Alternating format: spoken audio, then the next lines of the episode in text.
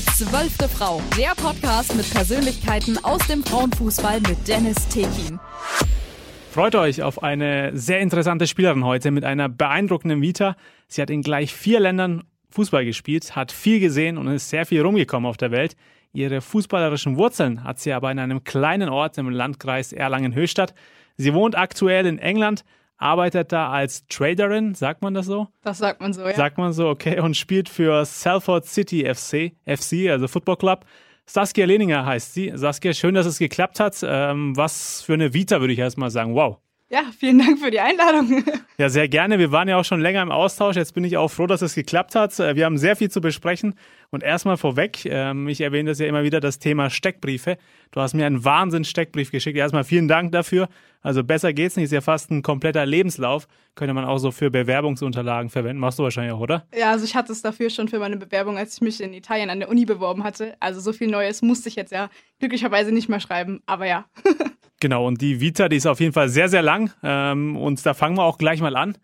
Ich würde äh, natürlich, will ich da auch chronologisch vorgehen, sondern nicht äh, chronologisch vorgehen und nicht hinten anfangen, sondern gleich im Jahr 2006. Da hast du ja angefangen, Fußball zu spielen in einem kleinen Ort, wie ich es auch eingangs gesagt habe, im Landkreis Erlangen-Höchstadt. In Weisendorf, beim ASV Weisendorf. Erzähl mal von der Zeit. Da warst du ja sehr, sehr lange. Ah, ja, also mein Zwillingsbruder hat Fußball gespielt und äh, darüber bin ich dann auch zu dem Sport gekommen. Äh, anfangs haben meine Eltern mich noch eher zum Ballett geschickt. Ich habe dann auch vier Jahre Ballett und Fußball gemacht, aber habe dann eher festgestellt, nee, ich glaube, ich bin eher so für den Kontaktsport gemacht und bin dann auch mit dem Fußball geblieben. Genau, und Weisendorf einfach hat sich angeboten, weil der Verein wirklich drei Minuten von meinem Haus weg ist und dann auch da quasi in der Kindheit, Jugend eigentlich jeden Nachmittag verbracht sozusagen. Okay, und ähm, du hast ja auch einiges gemacht beim ASV. Du warst ja selber auch ähm, Coach, du hast ja auch einiges erlebt, hast auch Erfolge gefeiert, Freunde fürs Leben auch geschlossen. Erzähl mal davon. Ja, genau. Also ich habe in meinem FSJ in der Schule dort auch trainiert und ansonsten halt erst bei den Jungs gespielt, dann ganz lange bei den Mädels und ja auch einfach mit Leuten bis heute noch Kontakt, was man ja auch sieht. Ich bin seit zehn Jahren nicht mehr da und das ist halt einfach super, wenn man Leute, die man schon so lange kennt, dann halt auch immer noch hat und die sich sieht, wenn ich dann mal in Deutschland bin. Und das freut mich auch immer und tolle Kindheitserinnerungen und ja, einfach äh, viel Spaß zum Sport dort gefunden, genau. Ja, so soll es ja auch sein. Manchmal, es ist ja so in unserer schnelllebigen Zeit, man hat vielleicht nicht mehr so viel Zeit für die Freunde, aber wenn man sich sieht, ist es so wie früher. So soll es ja auch sein, eine Freundschaft, finde ich zumindest. Ich würde es gar nicht so klein halten in der ASV, weil das ist ja, da hast du die Liebe zum Fußball gefunden. Genau, auf jeden Fall. Ähm, neun Jahre warst du da beim ASV auch. Ich glaube, es waren sogar fast zehn. Fast sogar ja. zehn, okay. Würdest du nochmal vielleicht kurz beschreiben, was der ASV für dich bedeutet? Weil du hast ja sehr viel da erlebt, die Liebe zum Fußball gefunden, die ersten Erfahrungen gesammelt.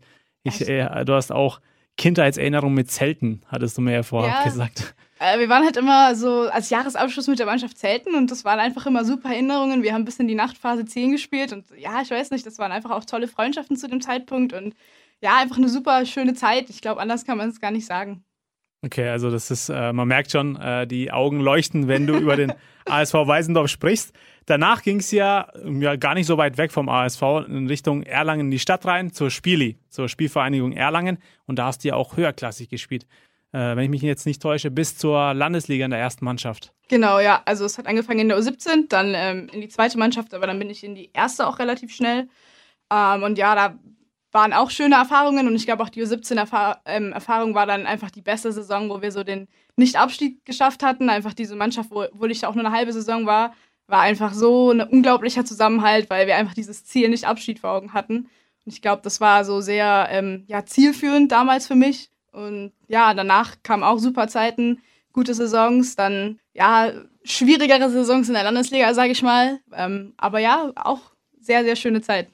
Du hast ja zum Jahr 2018 dein Abitur gemacht und parallel auch, das fand ich sehr interessant, äh, SAT heißt es dann wahrscheinlich, äh, wenn genau. man es richtig ausspricht, das amerikanische Abitur. Wir hatten das, äh, also so ein Doppelabi oder wie kann ich mir das vorstellen? Ähm, also das Ganze ist eben, um an einer amerikanischen Uni zu studieren, braucht man eben diesen Abschluss, obwohl meiner Meinung nach der das deutsche Abitur sehr viel anspruchsvoller ist. Mhm. Äh, es ist quasi, ich glaube, es war ein fünfstündiger Test, wo halt so Mathe-Sachen und dann eben ja englische Fragen, Text verstehen sind äh, die meiner Meinung nach für einen Muttersprachler eigentlich relativ easy einfach sind, genau.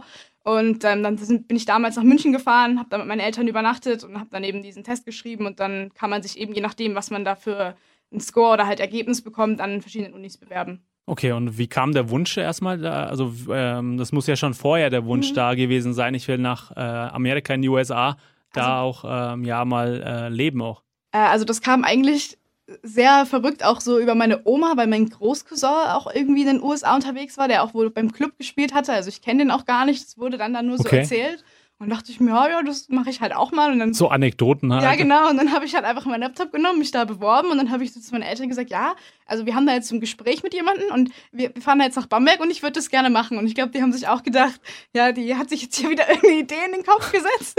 Aber ich habe es ja dann noch durchgezogen und bin dann genau nach USA gegangen. Genau, darüber sprechen wir auch dann gleich. Äh, Das, ähm, da gibt es ja auch einige Sachen, die ich persönlich sehr, sehr interessant finde. Da gehen wir aber, wie gesagt, gleich noch drauf ein.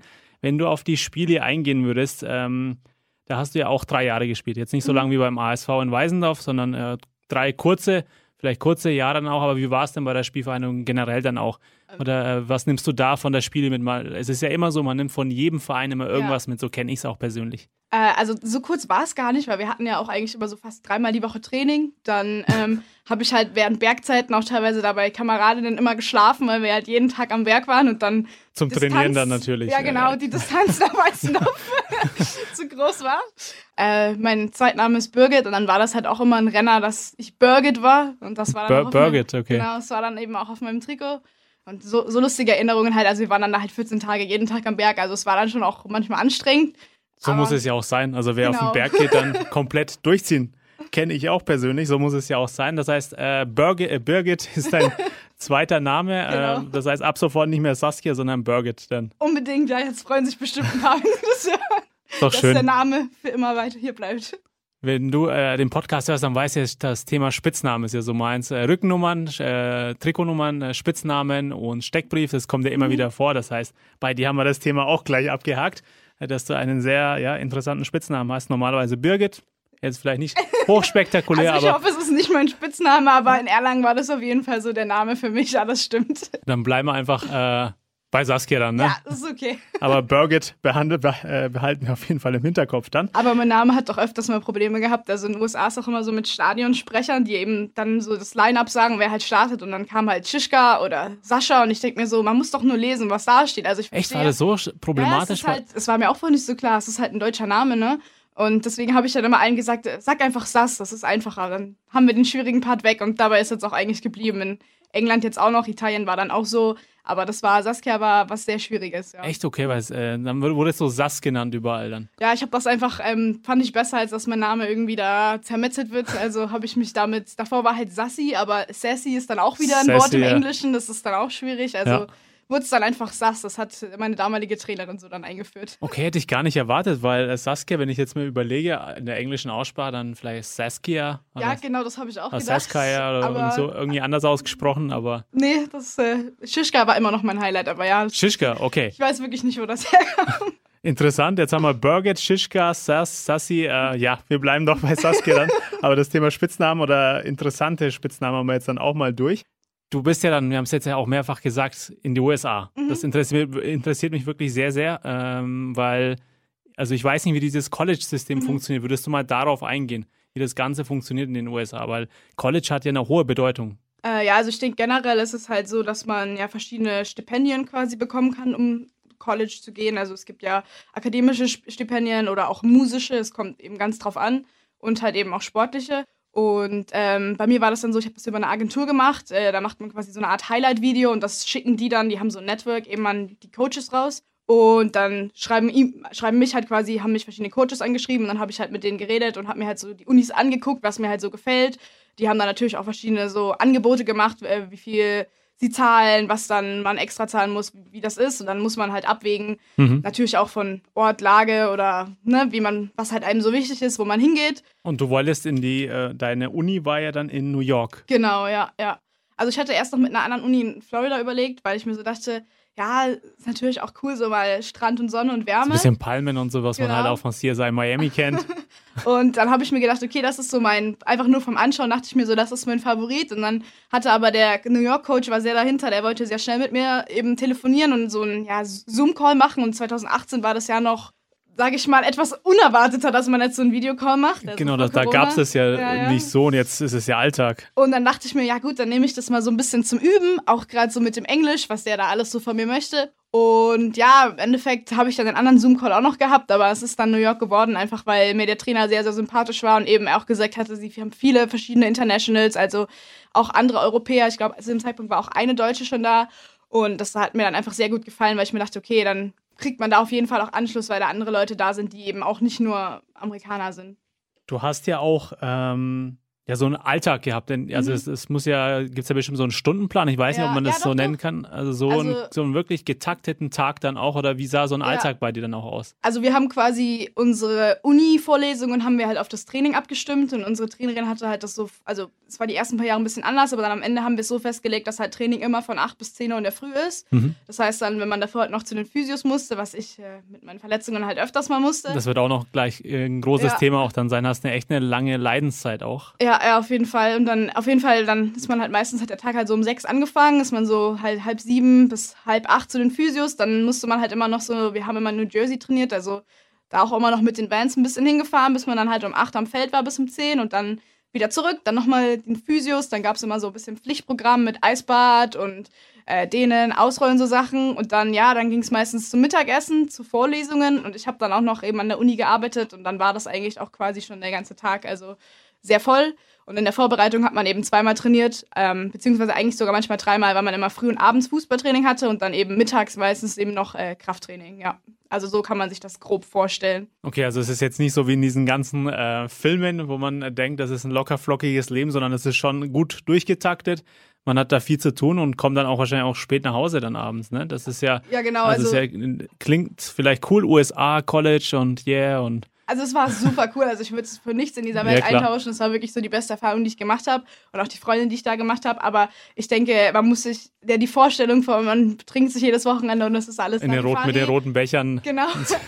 ist schon auch so. Ich sage nicht, dass es nicht so ist. Aber nur mit Leitungswasser, klar. ist ja logisch.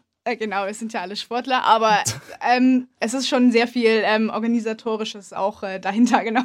Also steckt viel dahinter. Äh, Hut ab davor auch, aber es, es, kommen ja noch weitere Stationen, über die wir dann auch noch sprechen. Ja. Ich hatte es ja gerade äh, erwähnt. Du hast ja eine wirklich sehr lange Leidenszeit mhm. hinter dir. Ähm, erstmal die Frage, wie geht's dir jetzt überhaupt? Bist du jetzt eigentlich fit aktuell? Äh, ja, also es ist besser. Ich dachte auch eigentlich, es war jetzt wirklich so auf dem Punkt, dass es wirklich wieder ganz vorbei ist mit meinem Nackenproblem. Aber wir hatten jetzt am letzten Training am Mittwoch auch nochmal so Sprints gemacht, so von 16er zu 16er, so zwölf Stück. Und ich merke halt, wenn das so längere Sachen sind, dann ist es immer noch nicht so gut, gerade bei so längeren Sprints, wenn man am Ende des Trainings halt nochmal so richtig pushen will. Ähm, aber ansonsten ist es schon sehr, sehr viel besser, vor allem sehr viel besser als meine Italienzeit. Ich glaube, es war gut, dass ich da meinem Körper auch nochmal Ruhe gegeben habe. Mhm. Also ich würde sagen, es ist besser, aber es ist noch nicht, sagen wir mal, es ist bei 90 Prozent. Also schon wieder gut fast. Okay, das hört sich doch schon mal gut an. Ähm, Italienzeit hast du ja gerade angesprochen, da kommen mhm. wir ja später drauf zu sprechen. Äh, würdest du denn konkret auch, wenn es für dich okay ist, ähm, dass wir mal drüber mhm. sprechen, was du genau für Verletzungen hattest? Das waren ja, äh, hattest du ja selber, glaube ich, geschrieben, das fand ich sehr interessant, ja sehr gruselig, eine unglaublich gruselige Erfahrung äh, wenn man in seinem eigenen Körper gefangen ist und selber mhm. nicht checkt, was abgeht. Das hattest du mir geschrieben. Ja. Würdest du darauf mal eingehen? Was hat es damit auf sich? Also ich hatte ja so die ersten Erfahrungen schon mit dem amerikanischen Gesundheitssystem und dem ganzen Team Ärzten, sage ich mal, gemacht, als ich meine Knie-OP 2019 hatte. Aber im Vergleich eben, was dann mit meinem Kopf noch äh, passiert ist, also vielleicht zur Erklärung, ich habe einen Ball irgendwie sehr ungünstig gegen meinen Kopf bekommen, mhm. habe in dem Moment, also ich spiele Außenverteidiger, habe eben geguckt, wo meine Gegnerin ist, habe den Ball dadurch nicht gesehen und dann hat der Ball quasi wie so ein Schleudertrauber meinen Kopf einfach weggehauen. Okay. Und ich dachte mir auch eigentlich, ja, mein Gott, was ne, passiert, passiert halt. halt ja, ich wollte genau. dann logischerweise den Ball halt hinterherrennen und irgendwie, als ich dann gerannt bin, habe ich so gemerkt, boah, meine Beine sind so unglaublich schwer und mir war so total verwaschen. Mhm. Und irgendwie habe ich dann noch so ein bisschen weitergespielt und ich habe dann halt immer irgendwie mitbekommen, dass alle so gesagt haben, ey, Saskia, keep going, weil ich halt irgendwie aufgehört habe zu rennen oder mich nicht angeboten habe. Und irgendwie dachte ich mir dann, okay, irgendwas stimmt nicht. Ja. Und ähm, dann habe ich so zu meiner Trainerin gesagt, ja, ich, ich glaube, ich muss mich irgendwie auswechseln. Und dann war sie auch total irritiert, weil sie überhaupt nicht wusste, was ich wollte. Mhm. Und das hat vielleicht in dem Moment auch keiner ernst genommen dann. Also ja, du, wahrscheinlich du ja auch nicht. Du dachtest, mhm. okay, äh, das bilde ich mir vielleicht nur ein und ja, es genau. geht gleich wieder. Ja, und auch, ähm, also die haben dann auch irgendwie so überlegt, was mit mir ist. Und dann hat aber irgendeiner auf, aus dem Feld eben gemeint, ja, nee, nee, nee, die hat einen Ball gegen den Kopf bekommen. Und ich habe das dann aber in dem Moment auch gar nicht assoziiert, dass das damit zusammenhängen könnte.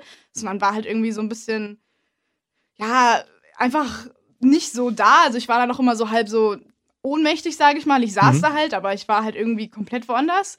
Ich habe auch nicht so viele Erinnerungen an die Zeit. Also es ist eher so ein bisschen waschig alles. Ja, vielleicht auch besser, wenn man so eine negative Ja. Erfahrung gemacht hat, dass man sich nicht, nicht so dran erinnert. Genau, es haben dann auf jeden Fall eben alle danach gesagt, nee, geh jetzt noch mal ins Krankenhaus und mach mal gleich einen Kopf-CT, ob nicht doch irgendwas mit dem Gehirn ist. Das war es dann auf jeden Fall erstmal nicht mit irgendeiner Schwellung oder so. Aber genau, es war dann halt eben später, wie sich rausgestellt hat, die Bandscheibe und der Nacken. Und das war dann eben auch, dass es halt länger mit der Diagnose gedauert hat, wahrscheinlich auch nicht so gut, weil halt doch sehr viel Druck auf die Nerven und auf Muskeln da war, was halt zu dieser langfristigen Verspannung jetzt sozusagen geführt hat. Mhm. Aber ja, ich war dann auch eigentlich froh, irgendwann, als mal feststand, okay, es ist doch nicht mein Kopf, weil man denkt sich halt so, hä, ich, es ist ja okay, ich kann ja denken, ich kann meine Uni-Sachen machen. Also irgendwie von meinem Kopf jetzt die Kopfschmerzen kann es nicht kommen, aber es ist dann halt so ein ewiger Kreis, wo man sich denkt, hä? Also nicht, Wo, dass man woher sich, kommt das genau, eigentlich? nicht, dass man sich denkt, ich bild, das, bild mir das jetzt ein, sondern so, hä, wa warum ist das so? Ähm, und dann, ja, waren halt auch irgendwie, an, irgendwie andere Effekte, wie dass man seine Hände kurzzeitig nicht gespürt hat und so. Und dann meinte halt auch der Arzt, ja, okay, dann ist wahrscheinlich doch irgendwas mit Bandscheibe, Nacken. Und dann, als es dann auch wirklich so war, auch wenn es eigentlich nicht so schlimm war, war ich dann doch froh, dass gesagt wurde, okay, jetzt, ist, jetzt haben wir zumindest irgendeinen Grund und jetzt können wir versuchen, das irgendwie zu behandeln. Mhm. Weil man kann ja nichts behandeln, wenn man auch nicht weiß, was es ist. Eben genau. Ja, ja. Und was würdest du zum, das hattest du auch mir vorab gesagt, das Thema äh, Kopfverletzungen. Mhm. Ich finde persönlich, ähm, ist ein sehr unterschätztes Thema, Ja. ähm, im Fußball auch, da wird man, ja, keine Ahnung, wenn man im Turban reingeht äh, und Ja. als äh, den Ball rausköpft, ist man gefühlt als IV der Held. Ich weiß nicht, wie, wie man auf diese Einstellung kommen kann, Mhm. ehrlich gesagt. Wie siehst du das? Äh, ja, also es ist ja generell, ich meine, ich glaube, bei mir ist das wahrscheinlich auch ein Einzelfall, das kann man jetzt wahrscheinlich so generell gar nicht sehen, aber ähm, in den USA zum Beispiel ist es so, dass man halt jetzt so ein Pflichtprogramm, bevor man das erste Spiel macht, muss man so eine Aufklärung, sage ich mal, haben über so Concussion Protocols, also so Gehirnerschütterungen. Mhm. Und in dem Film geht es dann halt eben um einen Footballer, der halt den, ähm, die erste Gehirnerschütterung hatte, hat dann halt relativ bald wieder gespielt, hat dann die zweite gehabt und hat dann halt nachdem, ich glaube, war der halt gelähmt, weil halt dann durch diese Gehirnverletzung und auch geistig wirklich gar nicht mehr da, das Gehirn halt angeschwollen war und das dann halt direkt dieser zweite Hit kam und Mhm. das dann halt so negative Auswirkungen hat. Also das war dann eben da auch ein Thema und ich weiß noch, in meinem ersten Jahr haben wir, das waren so ein paar andere Deutsche noch und ich, haben wir halt alle so Witze darüber gemacht, so ja, das passiert halt im Football, aber ja nicht im Fußball in dem Sinne so, weil American Football ist natürlich auch schon nochmal eine andere Ein bisschen rauer und härter, ja. Genau.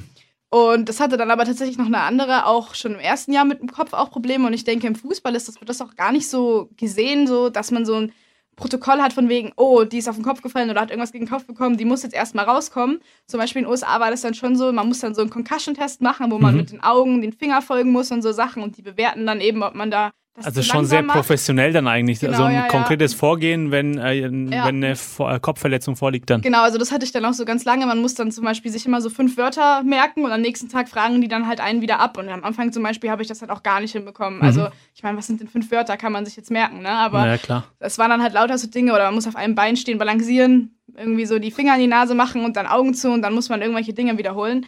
Wo man jetzt so denkt, ja, das kriegt man eigentlich hin, aber in dem Moment habe ich es halt einfach nicht hinbekommen. Und wenn man dann da halt so drüber zurück, zurückdenkt, denkt man ja auch, oh, das ist schon irgendwie gruselig, weil man ja den Körper dann selber auch nicht mehr in dem Sinne im Griff hat. Also da muss ich sagen, das USA ist, glaube ich, mehr darauf eingestellt, dass sie das ganze Thema überhaupt Ernst dann nicht. thematisieren. Ja. Thematisieren überhaupt, ja. Und auch egal welche Sportart. Ähm, aber ich, genau, in Deutschland habe ich das halt, klar, man hat mal dieses Kopfballthema, aber das sagt man dann auch eher so im Jugendbereich. Aber ja, ich hatte danach auch wirklich lange Probleme, so zu Kopfbällen hinzugehen, weil ich halt auch das im Hinterkopf hatte mit, ja, es ist halt nicht schwer, jetzt diesen Kopfball zu machen, wenn man dann wieder Probleme hat. Aber ich glaube, das war dann auch einfach diese Hemmschwelle nach einer Zeit, wenn man wieder gespielt hat, geht das auch wieder. Mhm. Aber ja, es ist auf jeden Fall, ich würde sagen, unterschätzt würde ich, würde ich das Thema einfach mal nennen. Ja. klar, sehr unterschätzt, finde ich. Äh, auch das Beispiel bei den Herren. Äh, Peter Cech bei Ja. Tschechien hat ja auch seitdem nach seiner Kopfverletzung in der Premier League auch so ein, ja, was, ein Helm oder Ja, wie, ja. will man das nennen? Äh, aber es ist ja immer noch so, äh, ja, man bekommt einen Turban schnell, äh, Mhm. keine Ahnung, äh, Platzwund und dann geht es gleich weiter. Und das ist schon, finde ich, sehr, sehr gefährlich und es ist eine Kopfverletzung. Es geht Ja, um die ja. Gesundheit des Spielers. Und Also da sollte man gleich aus, also wäre meine, ähm, also ich würde, würde tatsächlich dafür plädieren, Mhm. dass man Spieler, die eine Kopfverletzung haben, auswechseln muss als Regel Ja. sogar. Also so ist das auch in den USA, wenn was ist, dann muss ähm, quasi ist das sozusagen ein freier Wechsel, dass der Spieler raus kann. Und dann muss er halt von den Physios entweder halt beim Heimspiel von den eigenen oder halt beim externen dann von den anderen Mannschaft eben angeschaut werden, diesen Test machen und erst wenn der die Freigabe gibt. Das hatte ich dann aber auch erstmal und habe dann quasi nochmal zwei oder drei Wochen auch wieder versucht zu trainieren. Aber das ging halt nicht. Ich habe halt versucht, einen Sprint zu machen und mir wurde komplett schwarz Schlecht vor Augen. ja. Ich stehe da auf diesem Platz und weiß eigentlich gar nicht, was ich machen soll. Dann haben die auch gleich gesagt, ja, nee, du kannst direkt wieder vom Platz runter. Und in dem Moment will man es aber halt so sehr und man checkt das da ja dann auch gar nicht, dass es halt einfach keinen Sinn macht, gesundheitlich. Und ja, Adrenalin halt, man will unbedingt weiterkicken und denkt sich, Ja, ja, und dann denkt man auch vielleicht dieser, dieser Heldengedanke auch. Ist ja auch Ja, dann, man ist glaub- ja dann auch, äh, heutzutage vor allem mit Social Mhm. Media auch, äh, kommen die Memes, äh, wir kennen es ja alle. ja, Und dann hat man, keine Ahnung, einen Ball rausgeköpft, äh, hat davor eine Platzwunde vielleicht, ja, hat den Ball auf der Linie geklärt, keine Ahnung, ist man vielleicht erhält, aber was mit der Gesundheit passiert, daran denkt keiner. Ja, oder auch die langfristige Konsequenz dann davon, weil ich meine, das war jetzt auch 2021 ist das passiert und ich meine, jetzt ist 2023, ich habe auch immer noch damit zu tun, also es ist Mhm. halt sehr langfristige Geschichte auf jeden Fall auch, ja. Okay, aber jetzt ähm, weniger dann auch. Wir hatten ja, Ja, kurz. Genau, auf jeden Fall ist es sehr viel besser, also Kopfschmerzen eigentlich gar nicht mehr, es ist wenn halt echt nur diese Nackenverspannung, wenn man so sehr Mhm. viel Sprints hintereinander macht, aber ich sag mal zum Beispiel so im Spiel geht's halt, weil man ja auch immer, man sprintet ja nicht durchgängig im Fußball, sondern man steht auch immer mal kurz. Das ist auch gut, ja. Und- also ein bisschen Pause zwischendurch ist immer nicht das, schlecht. das reicht dann auch eigentlich schon, dass es dass ich keine Probleme hatte und wie gesagt, ich habe es auch dann jetzt seit ich habe ja in England dann auch wieder seit September jetzt gespielt, hat das halt jetzt erst einmal im Training gemerkt, seitdem wieder und ich meine, es hat jetzt auch minus 5 Grad gehabt, als wir da trainiert hatten. Das hat bestimmt auch nicht geholfen. Also, ich denke, an sich ist es schon wieder, würde ich sagen, sehr sehr gut. Ich muss halt vielleicht immer noch ein bisschen darauf achten, dass ich es nicht über übers Gute hinaus mache. Genau, also lieber Step by Step dann. Genau. Ja. Was, mich, was ich sehr interessant fand, äh, Saskia, äh, die Bezeichnungen der College-Jahre. Würdest Mhm. du da mal ganz kurz drauf eingehen? Da haben wir zum Beispiel äh, 2018 bei dir Freshman Year. Genau. Dann, ähm, ja, übernimm du, bevor ich es falsch ausspreche. Äh, ja, also quasi, man hat einfach für die verschiedenen Altersgruppen oder wie lange man halt schon an der Uni ist, diese Bezeichnungen. Also wenn man halt neu kommt, wie so ein Ersti, würde ich sagen. Im Ja. Deutschen ist es dann halt ein Freshman. Ah, es ist dann halt auch immer so, dass es, bei uns war es zumindest so, ich kann jetzt ja nicht für alle Unis sprechen, aber es war halt so meine Erfahrung, dann ist man halt so, ja, am Ende der Nahrungskette, wenn halt dann alle in ein Eisbad müssen, dann ist man halt generell die letzten paar, die gehen und das ist dann halt so eine ungeschriebene Regel. Ja. Oder wo man halt im Bus sitzt und das wird dann halt so eingehalten. In so einem gelben Bus dann auch. Also sowas. Ähm, hatten wir auch, aber wir hatten meist halt so einen normalen, äh, ich weiß nicht, so einen Mannschaftsbus, einen normalen Bus, wie man sich das halt vorstellt. Aber Okay. wir hatten auch bei so Uni-Ausflügen zum Beispiel hatten wir dann schon diese gelben Busse. Ja, diese ja. klassischen von den Filmen, die man auch kennt. Äh, oder von irgendwelchen Serien auch Ja, dann. Simpsons. Simpsons, genau, dieser klassische äh, gelbe Bus dann, wo die Kids drin sitzen. Ähm, wie geht's dann mit den Bezeichnungen weiter? Also Freshman Year? Genau, dann kommt das Sophomore Year, also das zweite Jahr einfach. Mhm. Ähm, und dann so die privilegierteren, sage ich mal, sind Junior und Senior. Und äh, zum Beispiel ist es so, dass ähm, nach dem E- Spiel geht man ja immer noch zusammen wohin zum Essen. Das wird dann auch immer von der Uni bezahlt. Äh, und dann ist es eben auch so, es bekommen immer Seniors, Juniors, Sophomore und dann eben die Freshmen das Essen. Also es ist immer so in einer getakteten Reihenfolge, wie man sich da anzustellen hat, sage ich jetzt mal. Okay. Das heißt, es ist ähm, im Vergleich zu uns dann auch äh, viel mehr das Thema Hierarchie auch, oder? Also, Auch? also klar, bei Mhm. uns haben wir ja auch die Semester, sage ich mal, ähm, aber da gibt es noch andere Regeln in den USA. So was ich jetzt äh, von dir mitbekomme, da wird auf das Thema Wert, äh, Ja. auf das Thema Hierarchie noch mehr Wert äh, drauf gelegt. Ich glaube, bei unserer Mannschaft war es dann auch so, wir hatten halt sehr, sehr viele internationale Spieler, auch als Europa oder Philippinen und so weiter. Das heißt, äh, wir hatten das dann am Ende auch gar nicht mehr so extrem, weil wir halt nicht so viele Amerikaner noch hatten, die halt älter waren und das so, ja, ich sag mal nicht durchgesetzt, aber halt vorgelebt haben. Mhm. Ähm, und unsere Trainerin hat dann auch am Ende gemeint, äh, dass wir äh, es quasi wieder andersrum machen, sondern jetzt bekommen die Freshmen zuerst das Essen und die Seniors als letztes. Das heißt, ich war immer bei den Letzten dabei. weil erst war ich zu jung, war bei den Letzten, dann wurde es gedreht, dann war ich bei den Alten. Also es war Okay, ist egal, wie man es dreht, Genau, äh, es du warst die Letzte dann. immer ja. falsch, genau. Okay, also sehr, sehr interessant, dass das System da so ist, oder dass, dass es da überhaupt so ein System gibt dann auch. Mhm. Du warst ja auch, ähm, wenn ich jetzt mal drauf eingehe, du warst ja auch sehr schnell, ähm, hast eine sehr gute äh, College-Saison gespielt. Das war im Jahr 2020 und du warst auch Kapitän ab diesem Jahr. Genau, ja. Das äh, hat sich ja dann so eingebürgert gehabt, weil wir dann ja auch, zu, ähm, also unser Jahrgang, sage ich jetzt mal, zu den Älteren dann so gehört hatte.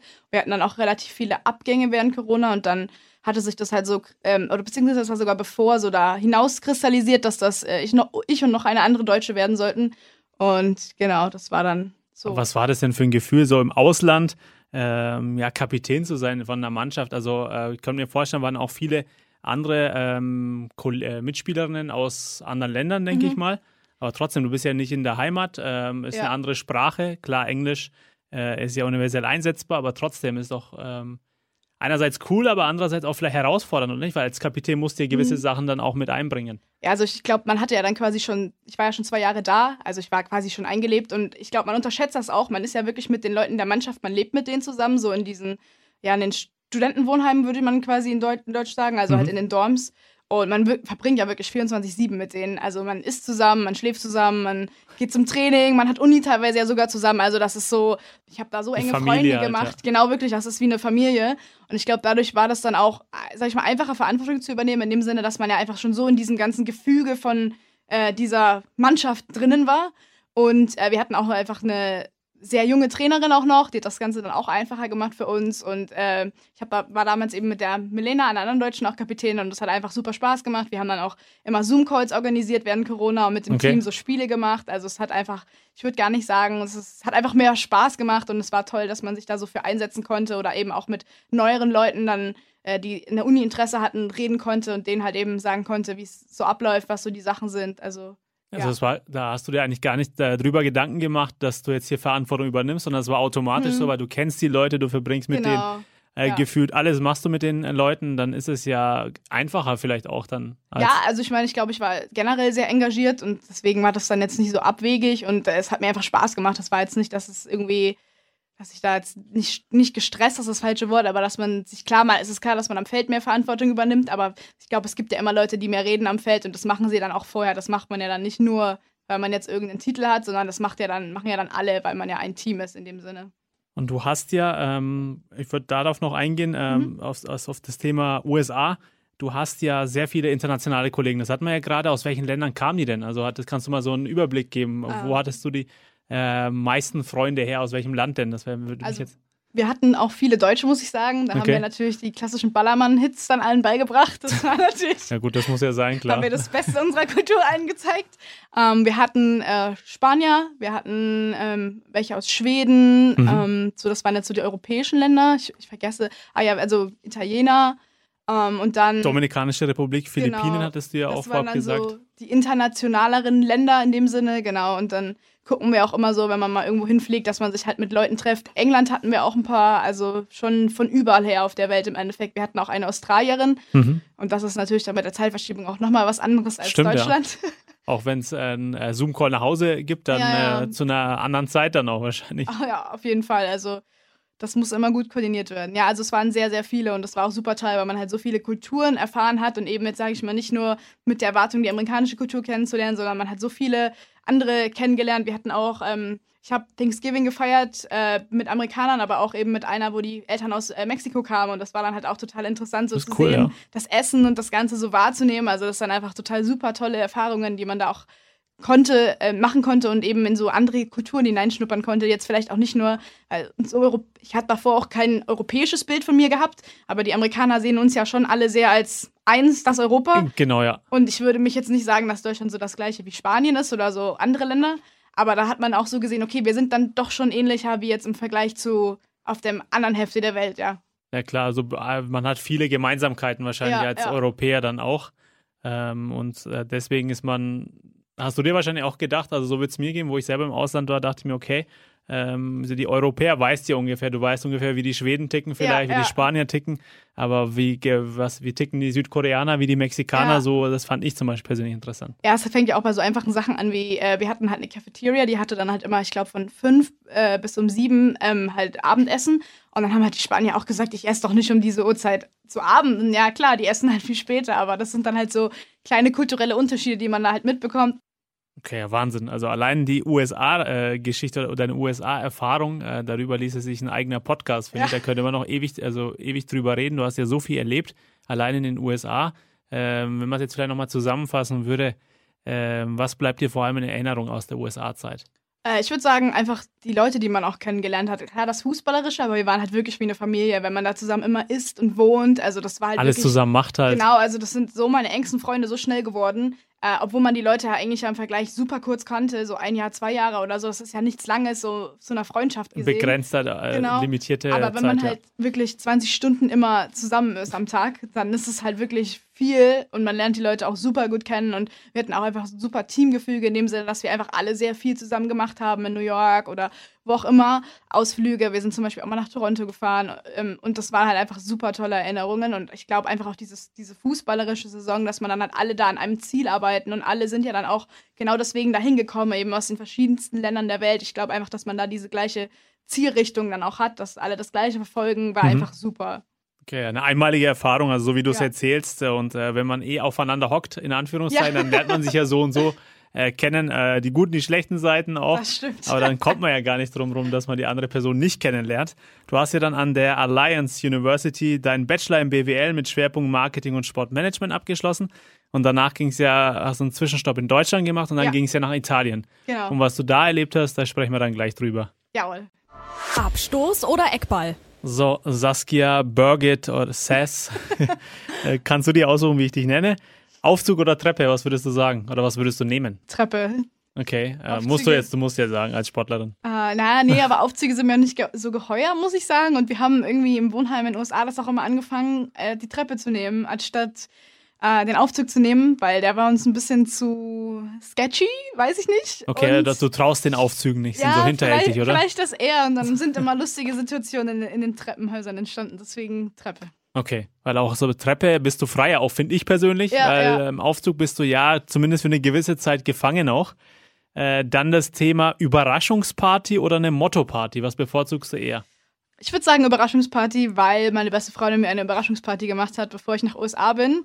Und ich dachte wirklich, ich fahre zu ihr und äh, wir chillen jetzt einfach noch ein bisschen, bevor ich gehe. Und dann waren da auf einmal meine Familie und meine Freunde. Und ich weiß nicht, wie ich nicht gemerkt habe, dass meine ganze Familie nicht mehr zu Hause war, weil ich zu dem Zeitpunkt auch noch bei meinen Eltern gewohnt hatte. Okay. Aber das war einfach eine super Erinnerung, deswegen Überraschungsparty. Okay, ganz klar für Überraschungsparty. Aber so Motto-Partys, gefällt dir das auch? Oder sagst du, nee, also Überraschungspartys sind cooler, weil man halt überrascht wird? Ja, äh, Überraschung. Ich glaube, es ist auch immer schön, jemand anderen eine Freundin zu machen. Und äh, wenn man der Überraschte ist, hat man ja auch keine Planung wie bei einer Motto-Party, wo man sich überlegen muss, was man anzieht. Aber klar, es ist beides gut. Stimmt, der Hauptsache Party. Party ist immer gut. Jetzt kommt eine, denke ich, eine sehr schwierige Frage, auch ja vielleicht gemein gestellt. Weisendorf oder Rom? Oh, ja, Heimat oder eine wunderschöne italienische Stadt? Ähm, das ist wirklich sehr, sehr schwierig. Also Rom war auch wirklich einfach eine super wunderschöne Stadt und auch, ja, ja. wir waren sehr viel am Strand auch surfen und das hat mir auch wirklich sehr viel Spaß gemacht. Ähm, aber ich muss ja fast Heimat sagen, geil, weil Eben, die richtige. das sind ja die Wurzeln, also dann, dann muss ich Weisendorf. Es ist ja auch dann, dann kann man ja auch nicht, selbst wenn Rom ist wunderschön, aber ich weiß, was du meinst. Heimat ist immer was Besonderes. Wenn man genau. zurückkommt, ist es einfach Heimat. Kann man schwer definieren oder schwer sagen, warum das so ist, ist aber einfach so. Das stimmt. Schön gesagt. Abstoß oder Eckball? Saskia, ich hatte es ja vorhin erwähnt, du hast ja nach deiner schönen USA-Zeit eine kurze, ja, Rückkehr nach Deutschland erlebt, sage ich es mal jetzt mhm. so oder so formuliert. Du hast ja beim TSV Jahn Kalten in Hessen gespielt. Erzähl mal von dieser Zeit. Das war jetzt nicht äh, sehr lange im Jahr 2022 im Frühjahr, aber geh mal auf diese kurze Zeit mal ein. Ähm, genau, also es war quasi so die Überbrückung zwischen der Zeit aus USA und dann eben, bevor ich nach Italien gegangen bin. Ich habe halt noch viel so mit meinem Kopf da gearbeitet, mit meinem Nacken, Physiotherapie sehr viel gemacht und halt dann einfach geguckt, okay, ich würde jetzt äh, schon gerne wieder auch Fußball spielen versuchen und brauche halt irgendwie einen Verein und das war dann halt eben super nah. Und dann dachte ich mir, okay, war dann auch alle super nett beim Training und dann, genau, bin ich da halt in Kalten gelandet. Okay. Und du hast da jetzt, äh, die erste Mannschaft spielt in der Regionalliga Süd. Mhm. Äh, aber du hast dann bei der zweiten gespielt, soweit ich weiß. Äh, genau, ich habe halt gesagt, ich muss erstmal alles ein bisschen langsamer angehen, um zu gucken, wie mit meinem Kopf, mit meinem Nacken, wie alles funktioniert. Und genau, habe dann auch da super gleich Freunde äh, gefunden in der zweiten Mannschaft. Und dann hat das auch sehr viel Spaß gemacht, weil man eben nicht nur dieses Leistungsorientierte ja dann auch hatte, sondern eben auch, man hat noch gute Beziehungen nebenbei. Und das hat es dann auch einfacher gemacht, wenn es halt dann mit dem Kopf wieder nicht so ging, dass mhm. man halt auch wen Gutes dann da an der Seite hatte, sag ich mal. Okay, und äh, Kalden, ähm, ich war zwar hatte einen äh, Erdkunde-Leistungskurs in der Schule damals, aber wenn man es mal einordnen könnte oder orten können, wo genau liegt denn Kalden in Hessen? Also welche Stadt ist in der Nähe dann auch? In Kassel, würde ich sagen. Kassel. Ja. Also ich bin okay. da jetzt aber auch nicht geografisch das äh, Highlight. Also da kann ich auch nicht mehr zu sagen. Okay, du kannst jetzt, äh, das wäre tatsächlich jetzt eine Frage gewesen. Gibt es da äh, irgendwas, was man sich anschauen kann? Äh, irgendwas, ah, was man empfehlen kann? Ähm, Kassel, ja klar, da gibt es einen Herkules. Das ist so eine Aussichtsplattform. Die ist sehr, sehr schön, kann man empfehlen. Und so Wasserspiele, die da halt mal vor ein paar Jahrhunderten hingebaut worden sind. Also gute Empfehlung. Okay, ja, ihr habt es gehört, ähm, liebe Hörer. Falls ihr mal in die Richtung unterwegs seid, dann einfach mal da vorbeischauen. Äh, klingt doch gar nicht so schlecht, äh, was man da so alles machen kann. Äh, wie war denn die Zeit generell? Also wie viele Monate waren das dann? Ähm, was hast du da, also wie Mm. hast du dich dann auf Italien vorbereitet? Wie war denn die Zeit, Mhm. bevor es nach Italien ging? Oder hast du dich da äh, Ähm. beworben, weil da hast du ja deinen Master dann gemacht? Genau, also ich habe dann, es, also erstmal so Fokus auf Fußball, habe ich halt einfach geguckt, dass ich wieder von erst Jogging versuche, bis das ging, dann halt zu einem Fußballtraining mit sehr viel mehr ja, Richtungswechsel zum Beispiel auch. Oder auch eben Sprints, wo ich Probleme mit hatte, weil dann halt immer so meine Nackenmuskulatur verkrampft ist, sage ich mal. Habe dann dann eben daran gearbeitet und dann halt eben fußballerisch mich da immer mehr gemacht. Habe dann auch ein paar Mal mit der ersten mitgespielt. Das waren natürlich auch tolle Erfahrungen.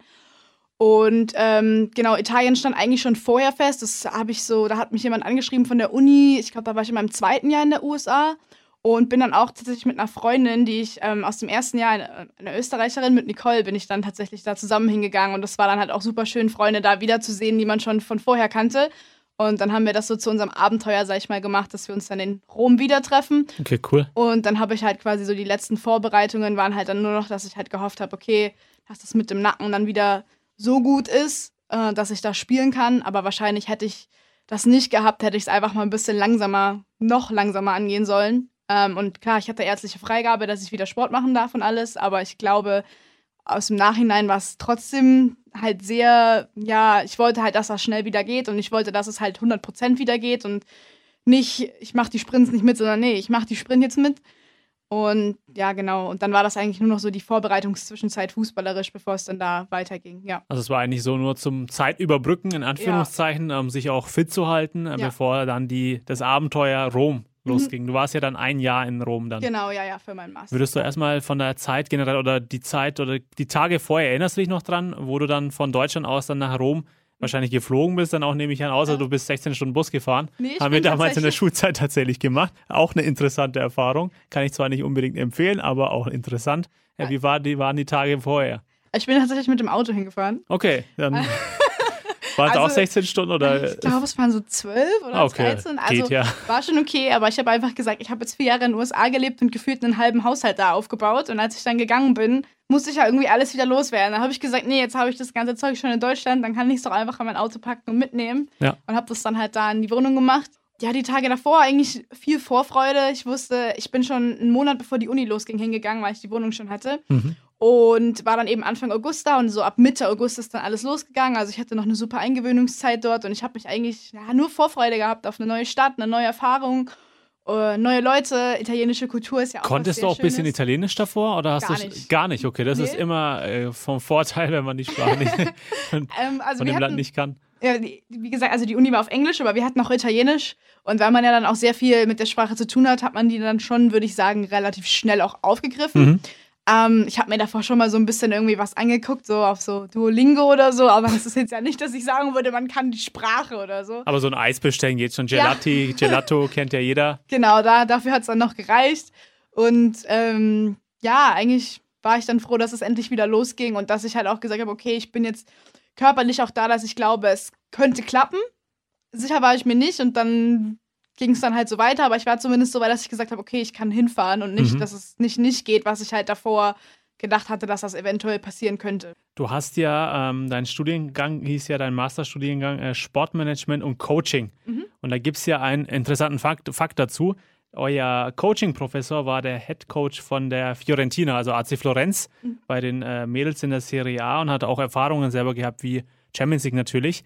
Ähm, würdest du mal darauf eingehen, weil da habt ihr, habt ihr ja wahrscheinlich einiges gelernt von ihm auch. ja, se- sehr, sehr viel gelernt und auch, äh, also Antonio Cincotta ist einfach eine super Persönlichkeit, super nett, immer mit Lust und total viel ja, äh, Liebe für den Sport, wie er das auch einem beibringt oder auch sogar vielleicht Liebe fürs, ja, fürs Trainerdasein. Ähm, der war super interessant, was er alles erzählt hat, eben wie er mit der Mannschaft umgegangen ist, der Mannschaftsdynamik, was ja dann auch für mich so ein bisschen aus der neuen Perspektive war, weil ich ja davor, klar hatte ich mal gecoacht, ähm, aber es war jetzt nicht auf der Perspektive, dass ich mir überlegt habe, wie man die Gruppendynamik in, einem, in, einem, in der Mannschaft beeinflusst. Ähm, also das war total, Also er ist Ja. auf so zwischenmenschliche Sachen dann auch drauf Ja, eingegangen, ja. was ja fast, äh, was ja fast das Wichtigere ist. ja, Weil oder es waren auch zum Beispiel so einfache Sachen oder wo man nicht so drüber nachdenkt, wie die Mannschaft sitzt, ähm, wenn man in der Vorbereitung zum Essen geht. Dass man einen großen Tisch macht und keine einzelnen, dass sich keine Gruppen bilden und dass Mhm. halt alle zusammensitzen. So, so Sachen, wo, wo ich mir so dachte, okay, da, da ist mehr Gedanke hinter, als man auf den ersten Blick denkt, mhm. aber dann fußballerisch ja sowieso. Ich meine, über die Tiefen eines Trainerdaseins, da kann man ja auch äh, sehr, sehr lange drüber reden. Stimmt, ja. Aber einfach da so die Erfahrungen und eben diese Erzählungen von Mannschaften, gegen die er da gespielt hat, das war einfach super interessant und konnte man auch einfach unglaublich viel mitnehmen. Ja. Du hast ja auch sehr schöne Bilder aus Rom gepostet. Ich habe mal deine Insta-Seite natürlich durchforstet. äh, du hast vor dem Vatikan gespielt auch mhm. und im Olympiastadion hast du auch ein Bild gemacht, im Römer ja. Olympiastadion, wo AS wo die AS Roma und Lazio Rom, äh, der Gegner vom FC Bayern, künftig in der Champions League bei den Herren, würdest du auf äh, die äh, Erfahrungen auch mal zurückblicken. Also klar, Olympiastadion Rom, mega wahrscheinlich ja. da mal zu sein und vom Vatikan auch zu spielen. So eine interessante Kulisse auch. Ja, genau. Also wir hatten quasi das mit von dem Vatikan war quasi das Trainingsgelände von der Uni. Mhm. Ähm, das war eben auch super cool. Das war auch am ersten Tag sind wir da gleich hin, haben das angeschaut. Das war natürlich das Highlight. Einfach super Feeling da zu spielen. Und äh, mit dem Stadion, genau, wir waren da eben für so ein Global Football Summit, wo eben so verschiedene Neuheiten und Entwicklungen im Fußball vorgestellt wurden verschiedene Vorträge waren, eben auch über, ähm, ja, von E-Commerce bis Web3, wie das im Fußball eben beeinflussen kann. Mhm. Ähm, total interessant auch und das war toll, dass wir da halt mit der Uni dann auch so die Erfahrungen machen konnten und da teilnehmen konnten und uns informieren konnten, was ja auch für äh, quasi, was man vielleicht später mal in welche Richtung man gehen will, beruflich sehr, sehr hilfreich war. Du hast ja ähm, bei der AS Roma direkt gespielt, aber das würde mich jetzt mal interessieren. Hast du bei der, äh, du hast ja, wenn du bei, in Rom bist, klar gibt es ja auch noch mhm. Lazio natürlich. Das, was du mir geschickt hast, heißt ja Roma Calcio Femminile. Genau, so wird es ja so. ausgesprochen wahrscheinlich. Ja. Oder ah. verbessere mich. Nein, nein, das, das passt schon. Das okay, ja, A1 Italienisch sitzt auf jeden Fall. Würdest du mal darauf eingehen? Warst du direkt bei der, beim mhm. AS Rom oder äh, irgendwie, äh, also, da gibt es ja eine Geschichte dazu? Genau, also direkt der AS Rom ist es nicht. Ähm, das ist quasi, ja, ich weiß nicht, wie man das jetzt so erklären würde, aber sozusagen vielleicht die Part der Partnerverein oder die Akademie sozusagen. Mhm. Ähm, wo eben die jüngeren Spieler dann auch sind, die da aber auch genauso gefördert würden. Aber es ist quasi wie, ja, ne, abgesondert, würde ich mal sagen. Es so ein Farmteam, so ein Farmteam vielleicht auch, wie ja. bei RB Salzburg zum Beispiel Liefering in Österreich. Ja, genau. Also es ist halt quasi ähm, ein eigenständiger Verein, der wirklich nur Frauenfußball macht und dadurch halt den Frauenfußball auch sehr, sehr fördert. Also mhm. ich habe das vorher so in noch keinem europäischen Verein zu dem Zeitpunkt gesehen, dass da halt, ja, Professionalität da ist, aber auch eben Gehälter. Man, fährt, man fliegt zu Auswärtsspielen nach Sizilien, man okay. hat lange Busreisen, man übernachtet in Hotels. Also, also sehr professionell auch. Genau, alle. genau. Und ähm, die arbeiten dann eben in Kooperation zusammen, aber es ist nicht direkt AS Roma, genau, um das so zu erklären. Aber man ist ja direkt da, äh, dran eigentlich, dann ist ja auch eine ja, coole Erfahrung, genau. weil die erste Mannschaft ist ja aktuell sehr erfolgreich auch in mhm. der äh, Serie A, wenn ich das, äh, wo ich vorhin nachgeschaut genau. habe, haben sie, glaube ich, alle Spiele in der Liga gewonnen. In der Champions League sage ich jetzt nicht, wie es da ist, weil das ist eine Quizfrage tatsächlich später, wie es da aussieht beim AS Rom. Das heißt, man ist ja, hat ja den direkten Draht eigentlich dazu, wenn man ja. da gut aufspielt äh, bei dem in Anführungszeichen Farmteam, nenne ich es mal, ja, oder ja. Akademie-Team, dann hat man eine gute Chance, auch beim AS Rom direkt reinzukommen. So verstehe ich das. Genau, und das war ja quasi äh, dann dritte Liga und das war auch, würde ich sagen, im Vergleich zu Deutschland auch nochmal, also nicht, würde ich sagen, sehr, sehr ähnliches Niveau. Mhm. Aber also ich fand gerade im Training war es auch nochmal ein Ticken aggressiver, wenn okay. man das so vergleichen kann. Also da ist auch mal eine Torhüterin mit einer blutigen Nase heimgegangen, weil eine, eine Spielerin reinspringt fand ich dann halt auch manchmal ein bisschen. Too much dann. Ja, aber, aber also da waren die Italiener noch mal ein bisschen anders drauf, muss ich sagen. Aber Emotionen, ja. Leidenschaft, genau. äh, kennt man ja. ist ja. Ist ja auch cool, das gehört zum Fußball. Das, das brauchen wir ja. Das, äh, wenn Leidenschaft und Emotionen nicht da sind, dann, keine Ahnung, kann man es anders nennen, die Sportart. Du hast ja aber auch da leider in Rom wieder Pech gehabt. Ähm, das zieht sich auch ein bisschen durch deine Karriere auch. Ja. Äh, hast viel erlebt auch, aber leider auch sowas wie ähm, äh, auch viele Verletzungen auch. Was ist denn in Rom passiert? Äh, also wir hatten ein Testspiel äh, gegen die U19 von AS Roma eben. Mhm. Und dann ähm, war das quasi so ein Sprintduell und dann auch sozusagen, ja, wahrscheinlich Flanke oder wie auch immer gewesen. Und das ist dann auch unglücklich gegen meine Hand. Und da dachte ich mir halt auch, ja, okay, tat halt weh. Und ich dachte auch eigentlich, es wäre sicher ein Handspiel, aber der Schiri meinte, nee, nee, Hand am Körper wird weitergespielt. Oder was ich halt da in meinem Teil Italienisch, Englisch, was der da halt sagen konnte, verstanden habe. Ähm, und dann tat es halt schon sehr weh und nach dem Spiel bin ich auch mit dem Auto heimgefahren, konnte mein Lenkrad nicht anfassen. Also dachte ich mir, okay, es muss jetzt schon irgendwas kaputt sein. Und dann bin ich halt nächsten Tag zum Arzt und er dachte halt auch erstmal, ja, es ist schon alles nicht so schlimm. Und dann war es aber halt doch äh, irgendwie dreifach da am Handgelenk gebrochen. Also ja. Aber insofern war es eigentlich ganz gut, weil ich da halt auch noch sehr viel Probleme auch hatte mit dem Nacken nach wie vor und mich da, sage ich mal, ja, durchgequält habe und mhm. das halt wollte und trainiert habe, obwohl ich es nicht hätte sollen, einfach auch im Nachhinein. Ich habe das dann auch eingesehen und habe dann auch im, nach Weihnachten, also nach dem ersten Semester, sehr viel mein Pensum erniedrigt und habe halt gesagt, hey, ich kann nicht achtmal die Woche trainieren. Das geht gerade einfach nicht. Mein Körper Schon sagt sehr viel, ja. dazu nein. Und also habe dann da auch sehr viel klarer die Grenze gezogen und das war dann halt irgendwie unglücklich, weil es dann eigentlich gerade so ein bisschen bergauf ging und dann ging es halt wieder ganz schnell ins Tal hinab. Aber zumindest war es gut, dass ich halt dem Kopf und den Nacken dann nochmal sehr, sehr lange Pause geben konnte und halt nicht auch diesen Kontaktsport hatte dann dadurch und ja, dann halt nochmal warten musste, bis halt dieser Bruch geheilt ist, ja. Okay, und da hattest du ja, das waren ja dann, äh, wie viele Monate musstest du da pausieren? Äh, also das ist im März dieses Jahres passiert und ich habe dann eigentlich bis September gar nicht mehr gespielt, beziehungsweise äh, für mich war dann auch erstmal so das Ganze, ja nicht, nicht abgeschrieben, aber ich habe erstmal gesagt, okay, so ich habe jetzt erstmal genug Schmerzen gehabt und genug Einschränkungen auch im Alltag, weil man kann sehr viel weniger mit nur einer Hand machen. Und auch mit meinem Nacken war halt äh, schwierig, auch davor schon eben im Alltag, wenn man den ganzen Tag Kopfschmerzen hat, kann man mhm. nicht viel machen oder ja, wenn man den Kopf nicht drehen kann. Also das ist ja dann auch wie Sachen beim Autofahren zum Beispiel. Sehr unangenehm gewesen. bei vielen alltäglichen Dingen, ja.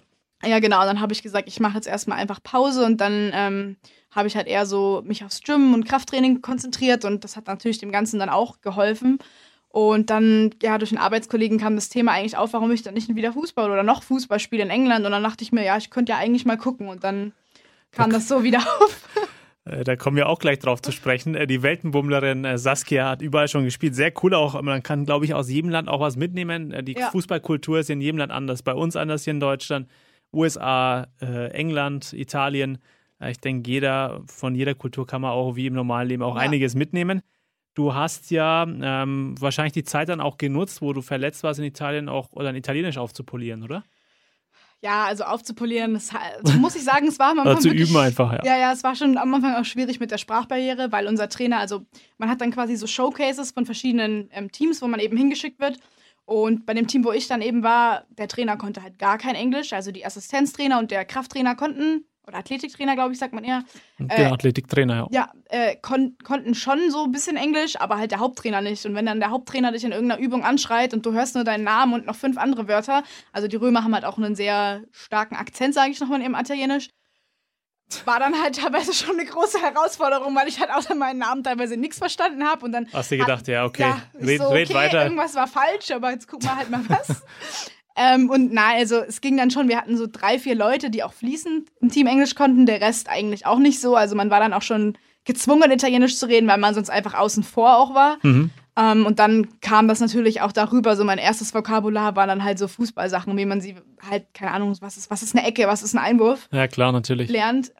Und dann baut sich das ja darüber dann auch einfach auf, dass es dann irgendwie immer mehr fließend wird und man lernt ja dann auch mehr im Laufe der Zeit. Aber ja, schwierige Sache auf jeden Fall mit der Sprache. Ja, klar. Ja, Italienisch auch klingt, finde ich, wer weiß nicht, wie du das siehst, äh, eine schön melodische Sprache. Es klingt schön, ja. wenn man das hört, so äh, viel gestikuliert wird, auch mit ja. Hand, Fuß und das ist schon, also ich finde es cool. Die Sprache klingt auch schön, äh, kannst du auch so bestätigen. Ja, wunderschöne Sprache. Also ich wünschte, ich könnte sie noch besser sprechen, als ich kann. Also ich habe mich auch wirklich ein bisschen in diese Sprache, sage ich mal, verliebt. Ich fand sie wunderschön und äh, ganz toll, hat auch viel Spaß gemacht, die zu lernen. Wir hatten eine tolle italienische Professorin, die das Ganze dann auch noch sehr viel angenehmer gemacht hat und auch mit sehr viel Freude das einem beigebracht hat. Und ich glaube auch einfach dadurch, dass man die Sprache gelernt hat und direkt so sehen konnte, wie der Fortschritt war von am Anfang, wo man eigentlich gefühlt noch nichts konnte und dann auf einmal konnte man sich schon mit dem Trainer so ein bisschen unterhalten oder man hat verstanden, was er jetzt von einem wollte dass dieser Fortschritt, den man dann sieht, das gibt einem ja auch Motivation, diese Sprache weiterzulernen. Also in der Schule Englisch, ja, okay, macht man halt, wenn man muss. Ja, aber wenn man es ja dann aktiv anwenden kann, dann macht es natürlich auch gleich viel, viel mehr Spaß, wenn man den Fortschritt auch sieht. Ja, ist ja auch was anderes, als wenn du jetzt dann nur die Theorie, keine Ahnung, jetzt in eine mhm. Sprachschule gehen würdest, Italienisch lernst, aber dann im Alltag äh, verwendest du es nicht. Aber wenn du direkt vor Ort bist, dann bist du gefordert, auch das zu lernen und lernst es auch automatisch dann im Absolut. Alltag dann, ja. So, Saskia, wir sind in Weisendorf gestartet. Von äh, Weisendorf ging es dann nach Erlangen in die Stadt rein. Dann von Erlangen sind wir nach New York geflogen. Von New York ging es dann zurück nach Hessen, nach Calden. Und von Calden dann nach Rom. Und von Rom gehen wir jetzt mal nach England. Da bist du hingezogen. Da wohnst du jetzt auch dann. Und du bist da selbstständig im Devisenhandel tätig als Traderin. Würdest du da mal drauf eingehen? Also ich habe zwar selber BWL studiert, aber so diese Themen äh, haben mich extra nicht so interessiert. Jetzt bin ich mal gespannt, was machst du da genau?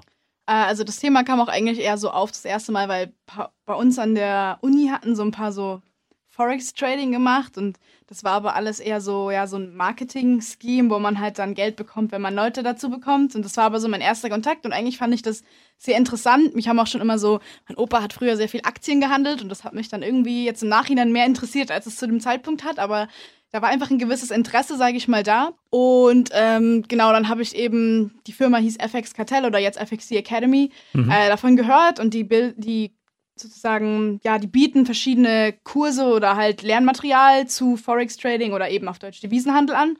Und dann habe ich mich damit eben auseinandergesetzt und habe mir halt diese Videos angeschaut, beziehungsweise war dann auch im März bin ich aus Italien nach England geflogen für so ein Seminar oder Kurs, der übers Wochenende ging. Und da war ich eben schon an diesem Trading Floor da und es hat mir super gefallen. Und dann dachte ich mir, okay, das ist wirklich was, wo ich mich drin sehen könnte.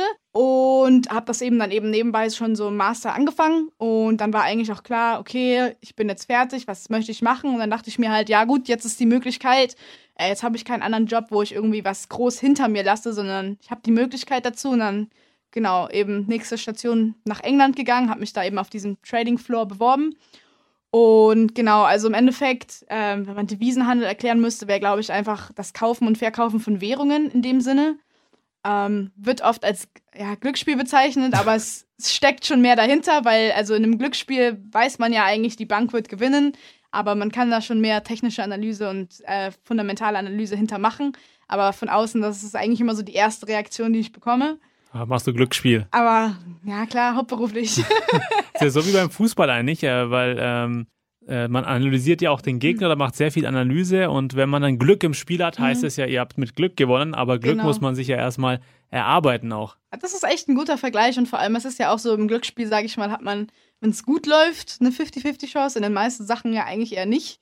Äh, und ich glaube, in dem Sinne muss man das auch so sehen, wenn man, wenn jetzt irgendjemand so einen Chart anschauen würde und halt kaufen oder verkaufen drückt, dann ist es halt ein 50-50 Chance von kaufen oder verkaufen.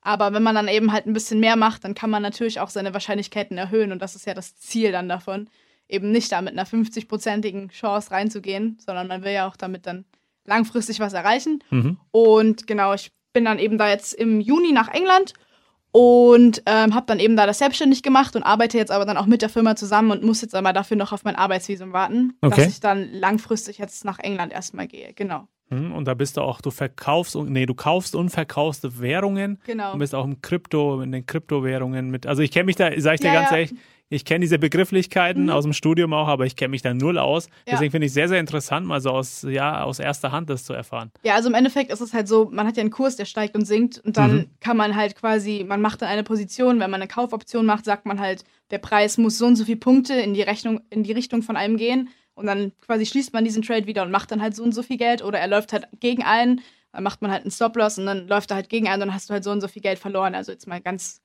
simpel erklärt. Mhm. Und das kann man halt in Kaufrichtung machen, also der Preis steigt oder eben sinken. Also ich glaube, das bekannteste wäre es jetzt halt Gold gegen den US-Dollar. Man kann es kaufen, man kann es verkaufen. Mhm.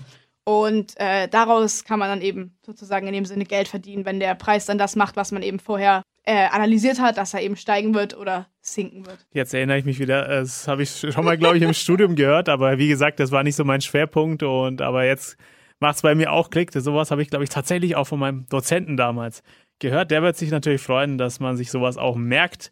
In meinem Fall auch. Du ähm, hast ja dann nach sieben Monaten Fußballpause wieder richtig Lust gehabt zu kicken und hast dann beim FC oder Salford City FC, also Football Club, angefangen zu kicken oder bist jetzt da bei dem Verein und der Verein hat auch äh, eine sehr interessante ja, Geschichte und äh, sehr interessante Miteigentümer. Ja, also ich war auch ehrlich gar nicht, das war mir gar nicht so bewusst, als ich da hingegangen bin. Ich habe halt einfach erstmal geguckt, was so relativ nah ist, was jetzt ungefähr so vom Niveau, was ich halt dachte, passen könnte, sage ich jetzt mal. Und ähm, ja, die sahen halt auch auf Instagram ganz ansprechend aus, weil die halt auf ihrem Hauptaccount auch die Frauen gepostet haben. Und das muss man ja auch so sagen, das ist ja schon eigentlich die Seltenheit. Ähm, und deswegen dachte ich mir, okay, das klingt ja schon mal so, als stände der Verein hinter der Frauenmannschaft. Mhm. Und dann habe ich mir das eben angeschaut und es hat mir dann auch äh, recht gut gefallen. Und genau, und dann habe ich das eigentlich alles erst so im Nachhinein rausgefunden, dass zum Beispiel David Beckham Miteigentümer des Clubs ist. Und äh, ja. Und nicht nur David Beckham, das sind ja viele ehemalige Manchester United-Spieler. Ich glaube auch Phil Neville, äh, wen haben wir da noch? Nicky Butt. Äh, das, bist du schon besser als ich informiert. Ja, ich habe mich da natürlich auch eingelesen und dachte mir, krass, das ist ja die ganze alte Menu-Mannschaft irgendwie, äh, die auf dem Rasen große Erfolge gefeiert haben und jetzt vielleicht wahrscheinlich auch äh, mit dem Salford City FC dann auch ja, großes Anstreben, könnte ich mir vorstellen. Ja, genau. Also die haben auch ein kleineres Stadion, sage ich jetzt mal. Mhm. Das ist natürlich auch cool, dass die Frauen dann immer ihre Pokalspiele da drin spielen. So ein kleines enges, englisches Stadion, wie man halt kennt, dann so im ja. FA Cup dann auch äh, coole Atmosphäre. Also es, genau, es ist sehr schön dort, sage ich jetzt mal. Also wir haben auch schon dann eben äh, dort Spiele angeschaut. Ich warte aber halt auch echt schon jetzt seit sieben oder acht Wochen auf meine Freigabe.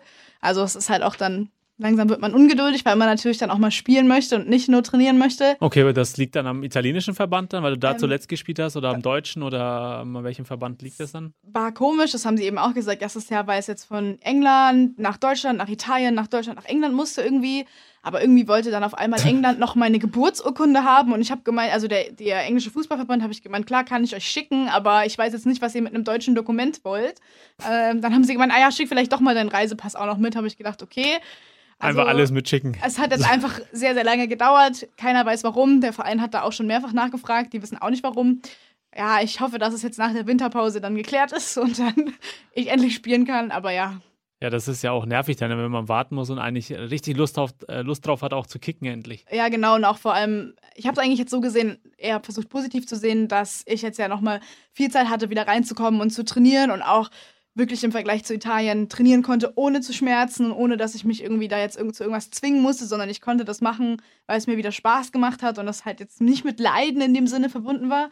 Und das hat mir, glaube ich, auch schon sehr, sehr viel gegeben. Und jetzt, wenn dann eben noch die Spieler wiederkommen, dann ist es noch so das letzte i-Tüpfelchen, das kommt. Genau so die Belohnung, die Kirsche auf der Torte dann ja. sozusagen.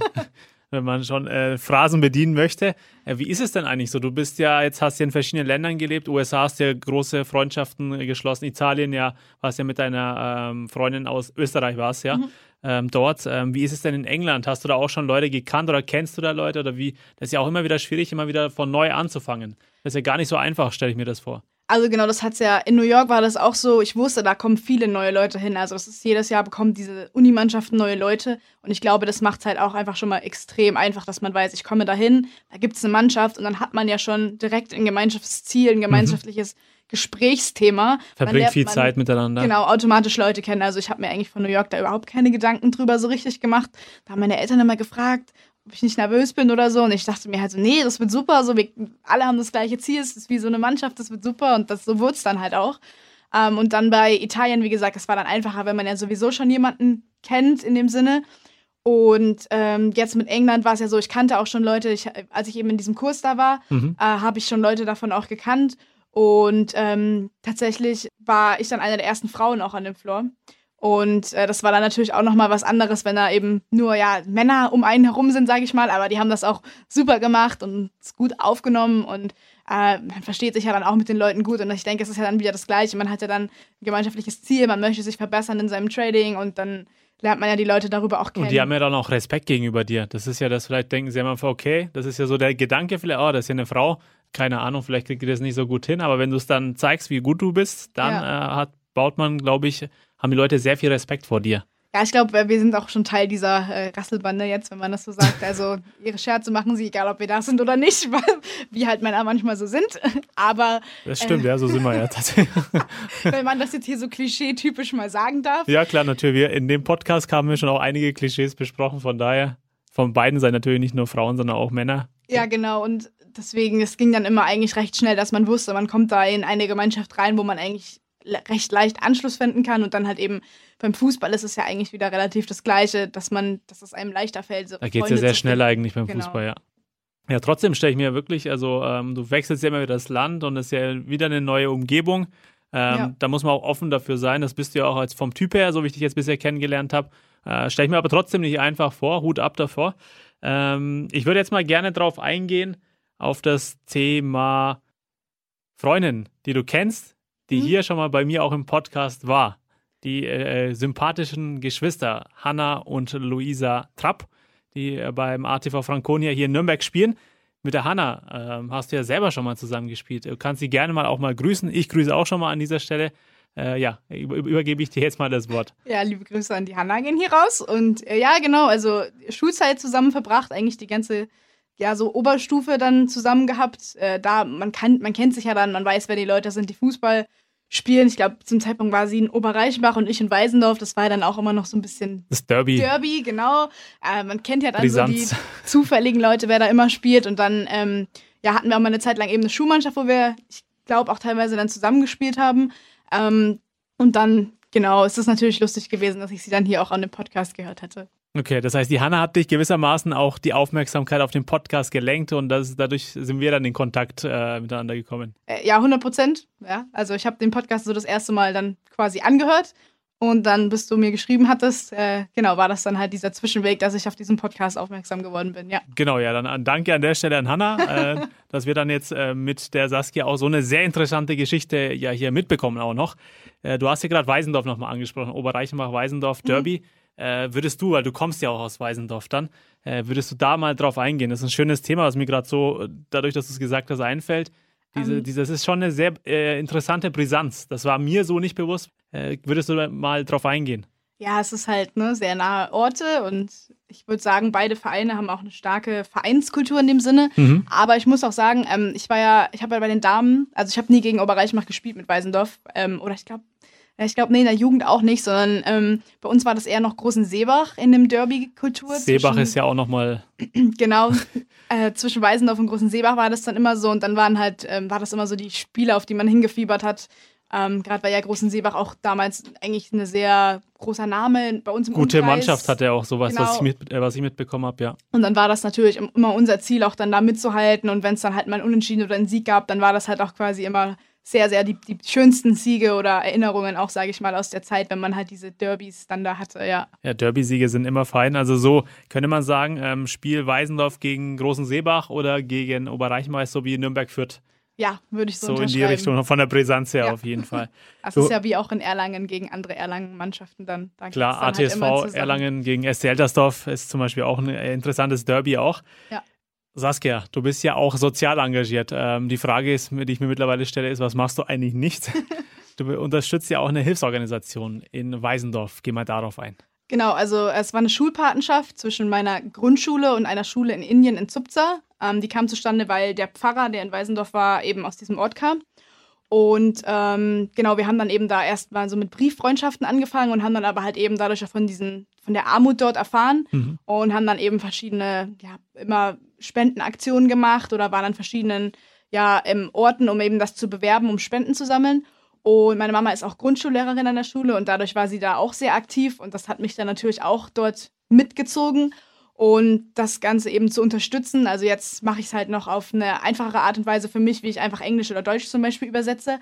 Aber zu dem Zeitpunkt haben wir halt auch viel mit der Schule gemacht, beziehungsweise eben auch danach noch immer verschiedene Aktionen mitgeholfen, aufgebrau, äh, mit Aufbauen von Ständen und so Sachen, um einfach da die Präsenz zu erhöhen und eben Leuten davon zu erzählen, was wir damals in Indien erlebt haben, aber auch eben auf die irgendwie Aufmerksamkeit zu machen, wie privilegiert wir sind, dass wir hier in Deutschland leben und ja, ja. sage ich mal, hier geboren auch sind, weil eigentlich haben wir ja nichts dafür getan, dass es uns so gut geht. Und ich glaube, klar, wir haben Glück einfach, muss man auch genau, so sagen. Ja, die Geburtenlotterie gewonnen in dem Sinne, ja. So kann man es schön ausgedrückt, ja. Ja, ähm, also das hat, glaube ich, ich war ja zu dem Zeitpunkt 14. Ähm, wir sind dann eben zu einer Schulanweihung, die wir eben mit Spenden gesammelt hatten, dahin geflogen. Und ich glaube, das war dann mit 14 so, wir sind auch vorher viel gereist mit der Familie, aber ich glaube, das war so mein größter Kulturschock, den ich mhm. hatte, weil einfach so eine Armut zu sehen, so da waren Menschen, die haben aus Lehm und Papier irgendwie ein Haus gebaut und haben dann da auf dem Boden geschlafen. Das war ja, das, das gab es halt in meiner Weltbild oder in meiner Blase Deutschland, Europa. Das so können wir uns nicht. gar nicht vorstellen. Ja, genau, wir ja, leben ja. im Luxus pur, muss man einfach so sagen. Und ähm, das war dann für mich auch sehr, äh, ja, nicht aufweckend, aber halt, es hat einen gesehen, okay, man kann eigentlich so viel mit so, mit so kleinen Sachen, die man da macht, so viel bewirken. Und diese Menschen waren so unglaublich dankbar und so willkommen und es war einfach unglaublich eine schöne Zeit da, obwohl es eigentlich auch gleichzeitig so schrecklich war, weil diese Leute ja einfach wirklich nichts hatten und man schon helfen kann, wenn man überhaupt, ja, wir haben auch Patenkinder da und es hilft überhaupt schon, wenn man quasi die Schule bezahlt, was ja bei uns irgendwie so der, der Lebensstandard ist, da denkt überhaupt niemand drüber nach, ob die Kinder zur Schule gehen. Es ist ja selbstverständlich, dass man und in die Schule geht. Was sind denn irgendwie 80 Euro im Jahr? Das tut ja eigentlich irgendwie nicht weh in dem Sinne, sondern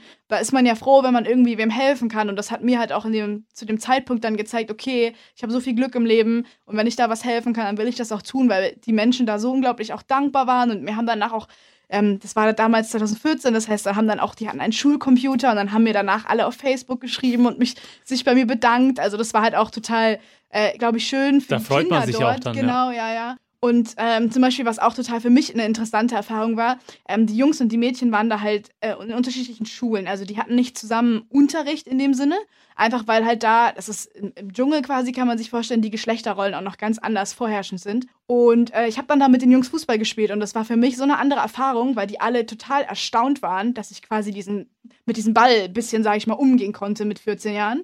Und es war für die dann auch, also wir haben dann damals auch eben Trikots für die mitgebracht und die gespendet von Weisendorf. Und ich glaube, für die war das auch eine sehr symbolische Geste, aber auch, es hat ihnen auch so, es hat eine Gemeinschaft gebildet. Wir haben zusammen Fußball gespielt, aber es hat auch so diese Grenze überwunden, die die alle hatten oder halt so aus ihrer Kultur kannten, dass Frauen halt nun mal kein Fußball spielen. Das ist halt ein Männersport. Ja. Und das hat mir, glaube ich, auch viel gezeigt, dass man mit sowas Kleinem auch was bewirken kann. Was Großes bewirken kann dann, ja. Ähm, weil das für die ja auch alle dann so war. Klar, die wussten ja auch, dass Frauenfußball existiert, das denke ich schon, aber halt, das war für die dann auch, oh wow, so die. Die haben es halt wahrscheinlich Genau. noch nicht so vage oder oft gesehen, wahrscheinlich auch ganz ja, einfach. ja, gar nicht. Ich denke auch Ja. für die war das, die, äh, war das dann so die erste weiße Person in dem Sinne. Also das war dann für mich auch, ich bin da lang gelaufen und alle haben mich angeschaut. Das ist ja so eine, das kennt man ja auch so gar nicht als äh, weißer Mensch in Europa, ne? Ja. Also das waren einfach ganz andere Erfahrungen, die ich da sammeln konnte oder auch durfte, sage ich mal, äh, die einem dann auch gezeigt haben, ja, ihm geht's wirklich gut. Und das prägt ja auch. ja, unglaublich. Und das hat mir auch einfach gezeigt, okay, ich habe da jetzt einfach nur ein bisschen Fußball gespielt und konnte da jetzt vielleicht auch schon ein bisschen was bewirken. Das, und dann auch danach im Nachhinein mich natürlich auch noch für die Frauen dort eingesetzt, dass man dann da eben auch noch mal mehr versucht, die Gleichberechtigung irgendwie zu bringen, weil das für uns ja total eigentlich normal ist, dass Frauen in die Schule gehen, dass wir lernen und das ist ja eigentlich Wählen dürfen. Genau, dass es so keine Hinterfrage, nicht mehr hinterfragt wird. Und dann das eben zu sehen, dass es nicht überall auf der Welt so ist, im 21. Jahrhundert, war halt dann auch irgendwie aufweckend, sage ich mal, ja. Ja, wie gesagt, ähm, sehr, sehr schön, dass du dich da so engagierst. Äh, Hut ab, auch generell. Also ich muss sagen, äh, was für eine Vita, äh, dass wir das auf in meinem Podcast haben, finde ich sehr, sehr schön. Ähm, ja, ich würde dich als, wäre jetzt meine Frage an dich. Du hast ja, würdest du dich selber als, wirst du wahrscheinlich nicht sagen, äh, Understatement und so, aber würdest du dich selber als Überfliegerin sehen? Ähm, Also das, was du mit 24, ähm, so eine Vita, haben manche mit 50 nicht. Ah, ja, gut, ich glaube, es kam mir halt sehr entgegen, dass ich Fußball spielen wollte, dass ich da sehr weit kommen wollte auch und sehr ehrgeizig war. Und ich glaube halt auch, wenn ich was mache, dann mache ich es zu 100 Prozent. Mhm. Und dann war ich halt da auch bereit. Es war für mich jetzt, also nach einem Freund haben mich gespannt, willst du wirklich weg von deiner Familie und dahin ziehen? Das war für mich nicht mal so Part meines Gedankengangs, Mhm. warum ich das machen will. So für mich war das klar, nö, ich will 24-7 Fußball spielen, das kann ich da machen. Das ist alles, warum ich da hingehe. Ich will Teil dieses, dieses College-Experience sein. Mhm. Ich mach das. Und dann machst du es. Du hast ja auch einige Auszeichnungen erhalten. Da würde ich gerne jetzt nochmal drauf eingehen. Äh, nicht nochmal, sondern jetzt drauf eingehen. Ähm, würdest du mal uns äh, mitnehmen auf deine Auszeichnungsreise? Ähm, wo soll ich da anfangen? Du hast ja, glaube ich, zwei, äh, zweimal den besten Studienabschluss in den USA erhalten. War das in den Mhm. USA? Ja, ja, ja. Hast dann auch noch Fußball-Ehrungen, gab es auch Ja. noch in den USA. Was hast du da alles, was hast du da alles bekommen? Ähm, also quasi in diesem College-System ist es ja so, dass quasi akademisch und dieser Sport sehr, sehr eng verbunden wird und man kann dort sehr eng zusammenarbeiten. Mhm. Also ich kenne das in Deutschland, klar, an Sporthochschulen ist das bestimmt so, dass halt eben der Unterricht auf die Trainingszeiten abgestimmt wird, aber im Generellen äh, würde ich sagen, es ist ja eher nicht so und vor allem auch, dass der Frauensport gleich viel Geld zur Verfügung bekommt und gefördert wird wie der Männersport. Der Männersport, ja. Und dort werden dann quasi akademische Leistungen im Zusammenhang mit Fußball ja belohnt oder halt hervorgehoben, sage ich mal. Und es ist zum Beispiel auch so, man muss einen Mindestnotendurchschnitt haben, sonst darf man nicht spielen. Also es wird dann auch geguckt, dass die Sportler halt ihre akademischen Leistungen haben. Das war jetzt nicht mein Problem, aber ähm, halt so generell von diesem Zusammenspiel, äh, das halt akademisch mit Sport zusammenhängt. Also du kannst nicht nur das eine machen, du musst beides machen. Mhm. Ähm, Was ja eigentlich auch gut ist, weil dann ähm, machst du ja, also sowohl äh, das, was du brauchst, den Zettel einfach auch, dass du das Akademische hast, aber auch das äh, Praktische, dass Ja. du dann auf dem Rasen auch bist und dann hast du ja ähm, beides. Ja, genau, und das war auch wirklich genau das, was mich so gereizt hatte, weil ich wusste, ja, okay, ich will irgendwie studieren. Mich interessiert dieses ganze Sportmanagement-Feld oder BWL, sage ich mal. Mhm. Ähm, aber irgendwie dachte ich mir so, nur studieren weiß ich nicht. Und dann war halt diese Option mit, man kann das kombinieren. Und das war ich so, oh, perfekt, das ist genau das, was ich will. Und ich wusste, das will ich machen. Und dann habe ich auch nicht groß darüber nachgedacht, was das halt auch für negative Zeiten, Seiten haben könnte. Genau, sondern einfach gemacht, ja. Okay. Das heißt, ähm, wirst dich selber nicht so als so bezeichnen, ich glaube, es ist auch für Außenstehende anders wahrzunehmen als für mhm. einen selber. Ich glaube, für einen ist es so selbstverständlich vielleicht und denke, ich mache das einfach und ich finde es gar nicht so krass. Aber ähm, so von außen, wie gesagt, dass man dann schon in drei, vier Ländern gespielt hat. Also ich kenne wenige Leute, die mit 24 in so vielen Ländern gespielt haben. Jetzt würde ich auch auf die Länder eingehen. Mhm. Deutschland, jetzt muss ich kurz selber über die USA, Italien und England. Wo, ähm, was sind so die Unterschiede im Frauenfußball jetzt mhm. speziell? Mhm. Wo findest du es am besten? Vielleicht auch eine gemeine Frage. Und was könnte man wo noch verbessern? Ja, also erstmal der erste große Unterschied ist ja die ganze Football-Soccer-Debatte. Mhm. Das äh, war, also für mich war es damals komisch, nach USA zu gehen und auf einmal Soccer zu sagen, weil wir es in der Schule halt anders gelernt hatten. Ja. Und als ich jetzt natürlich nach England kam, das ist natürlich auch eine ganz heikle Situation. Das ist ein sehr heikles da, Thema, ja. Da muss man ja dann auch aufpassen, was man sagt, weil das ist ja dann auch einfach so drin, wenn man das so fünf Jahre halt so genannt hat. Und England, Mutterland des Fußballs genau. und so genau. weiter, wissen wir ja die Geschichten äh, ist es dann auch natürlich, äh, muss man vorsichtig sein. Also was mir auf jeden Fall zum Beispiel in den USA als auch in Italien, beziehungsweise vor allem in den USA gefallen hat, ist einfach die Förderung vom Frauensport, dass halt einfach äh, Title 9 heißt, glaube ich, das Ganze, dass mhm. eben eine Uni, wenn sie jetzt zum Beispiel Fußball anbietet, muss sie gleich viel Geld für die Frauen als auch für die Männer ausgeben. Und das hilft natürlich, beziehungsweise bringt halt das Ganze für Frauen auf ein ganz anderes Professionalitätslevel. Mhm. Ähm, egal zu egal in welcher Liga man jetzt in der Uni gespielt hat. Das ist einfach so eine generelle Regel. Und das finde ich halt schon mal sehr, sehr gut. Dadurch ist halt auch sehr viel mehr Potenzial da, weil es mehr gefördert wird in dem Sinne. Und in Italien war es ja auch so, dass ich eben in einem, nur ein Frauenverein war. Das heißt, da war halt auch viel Geld war. Und das war für mich halt auch was Neues, weil davor war das halt quasi ja, man, es war, man war schon an einem guten Verein, wenn man halt Spritgeld bekommen hat, im Endeffekt. Also muss man ja auch mal so sagen. Ja, klar, das, das ist so. Das sind die Wahrheiten ähm, auf dem, äh, im Alltag auf dem Platz hier in den Vereinen, ja. hier um die Ecke auch teilweise. Und ich meine, das hat ja auch gar nichts mit den Vereinen zu tun ja, oder eben, so. Genau. Das ist ja, das geht ja viel, viel tiefere Ebenen, die man da ansprechen müsste. Ähm, und in Italien war das eben auch so, dass da halt viel Förderung da war an finanziellen Mitteln, aber halt auch eben, wie ich gesagt habe, mit Reisen und so weiter, dass dann da keine Kosten angefallen sind und Gehälter, die eben da waren, was ich so halt auch nicht kannte. Und das ist dann natürlich auch eine schöne Erfahrung, wenn ähm, das, sage ich mal, das, die, das Commitment, äh, das man da gibt, auch irgendwo wertgeschätzt wird und man dann da halt das sieht, okay, das, das macht Spaß so, weil das wird gewertschätzt und ja. Das ist sehr, sehr wichtig. Wertschätzung generell auch. Ähm, da fühlt man sich einfach auch besser dann, finde ich. Ja. Egal ob als Trainer, Spieler, Funktionär. Äh, Wertschätzung ist immer wichtig, in welcher Form auch dann immer. Ähm, das heißt, du würdest sagen, in jedem Land konntest du ja irgendwas mitnehmen auch und sagen, okay, mhm. das ist im Frauenfußball so, in Italien ist das so, bei uns in Deutschland so.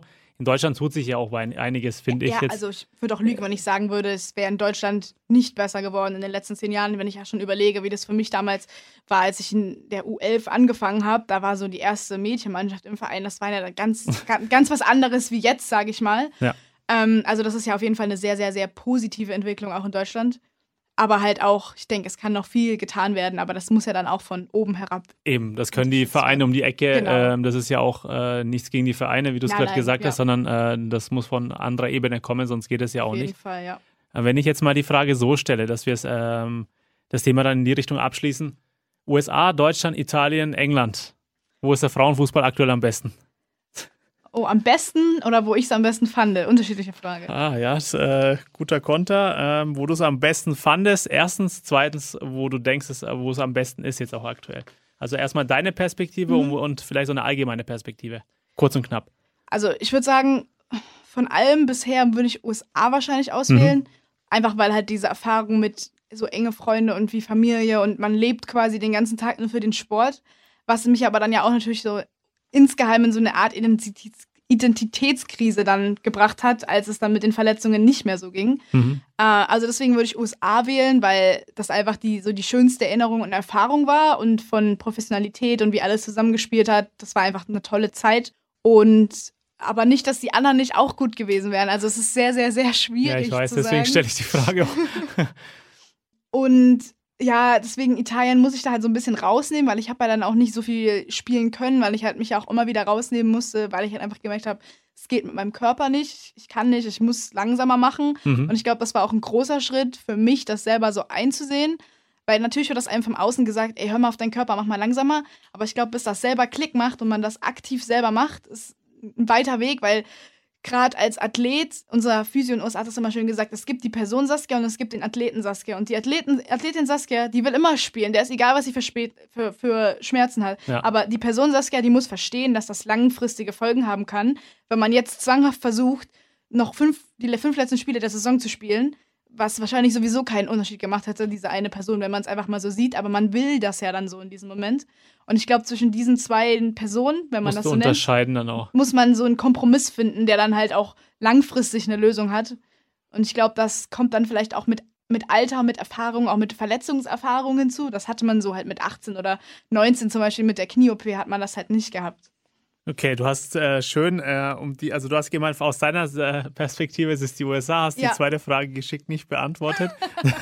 Ähm, äh, ist auch clever, so, so macht man das auch. Äh, auch halt, das kennt man ja auch aus der Politik. Also aber ein anderes Thema dann. Äh, ähm, oder willst du noch was dazu ja, sagen? ich kann auch gerne drauf eingehen. Ich Einfach nur kurz, kannst so ja viele Gedanken, die man ordnen muss. ja klar, es waren auch viele Fragen von mir, muss man auch sagen. Ähm, ich würde sagen, also USA College war auch sehr, sehr anspruchsvoll. Lustigerweise zum Beispiel habe ich da, haben wir auch gegen eine höherligige Uni gespielt und das war dann eine Teamkollegin in Italien, die ich da hatte. Also verrückt manchmal, wie, wie klein die Welt sein kann. Vor allem ich- heutzutage, ja. Ja, und ich würde auf jeden Fall sagen, dass Italien war das körperlichste, falls das Sinn macht. Also da war halt wirklich Robusterer Fußball. robusterer Fußball, genauso würde ich das auch sagen und auch wirklich auf sehr, sehr hohem Niveau.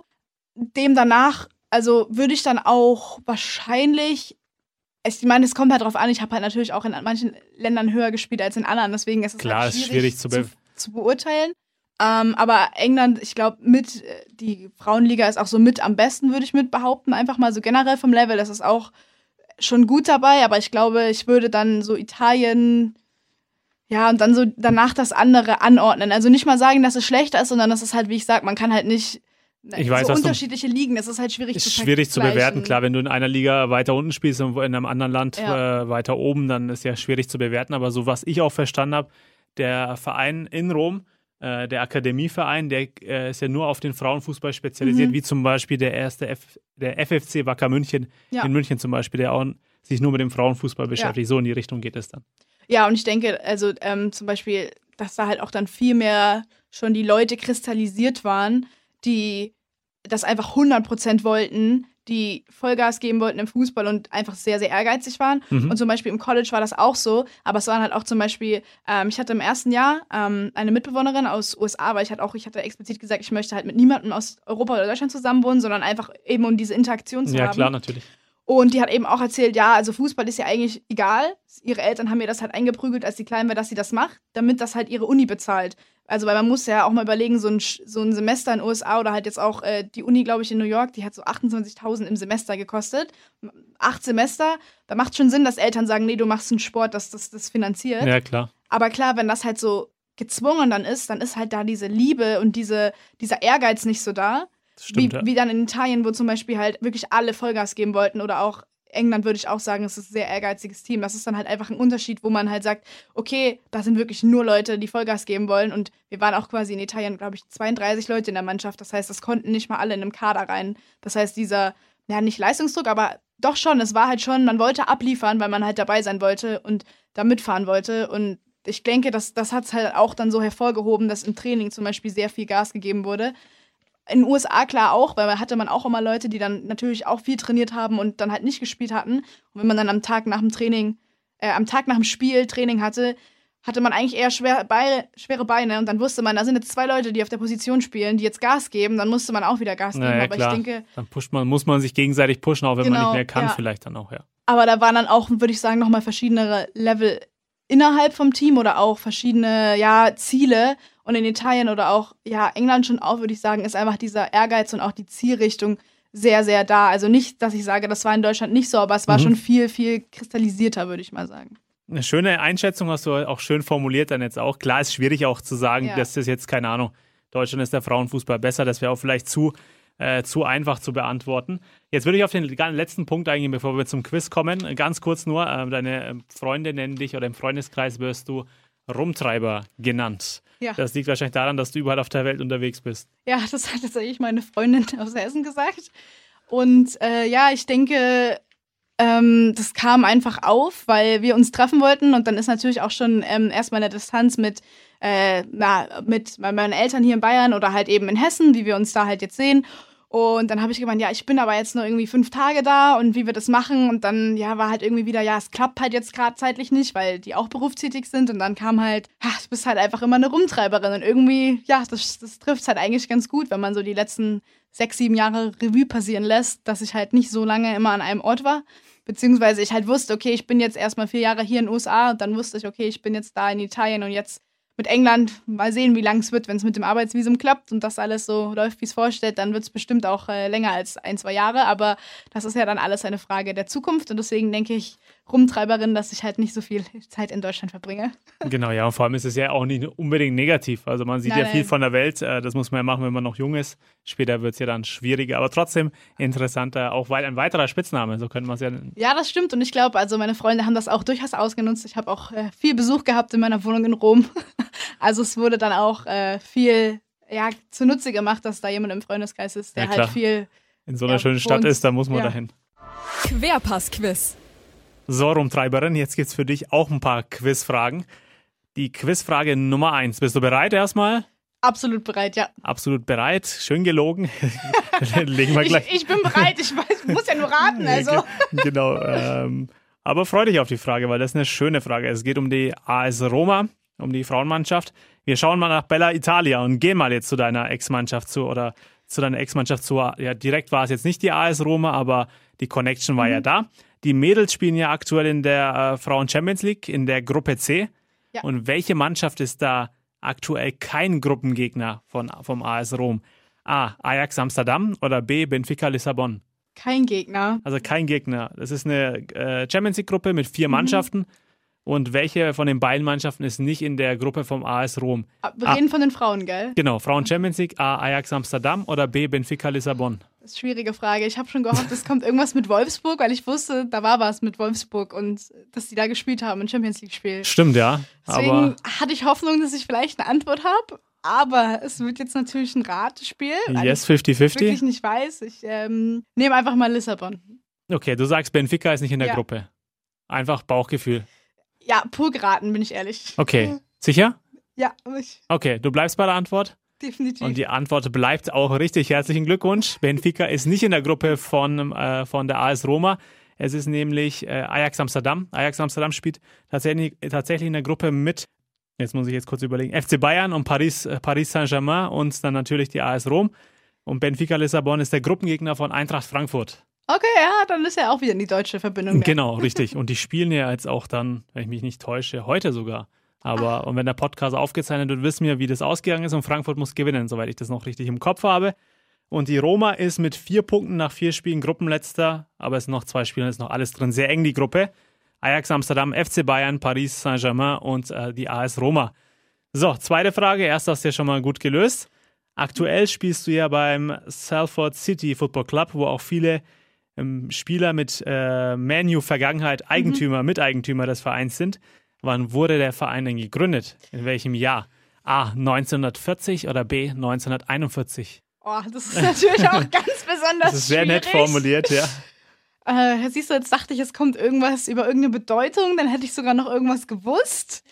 Aber ähm, ist, ich habe es eigentlich einfach gehalten mit der Jahreszahl, aber ja, es steht, glaube ich, nicht im Logo. Nee, es steht nicht im Logo, es ist ja nur der Löwe, das Logo, deswegen, ja. das wurde ja modernisiert, das okay. weiß man jetzt nicht mehr. Ah, Löwe ist gut, Löwe ist immer gut. Ähm, ja, komm, wir nehmen 41. 41? Ja. Safe? Ja. Also Sicher? Ohne Joker? Definitiv 41. Okay, die Antwort ist falsch. Okay. äh, 1940 wäre die richtige Antwort okay. gewesen ähm, und damals als Salford Central gegründet. Wieder was Gut dazu. zu wissen, ja.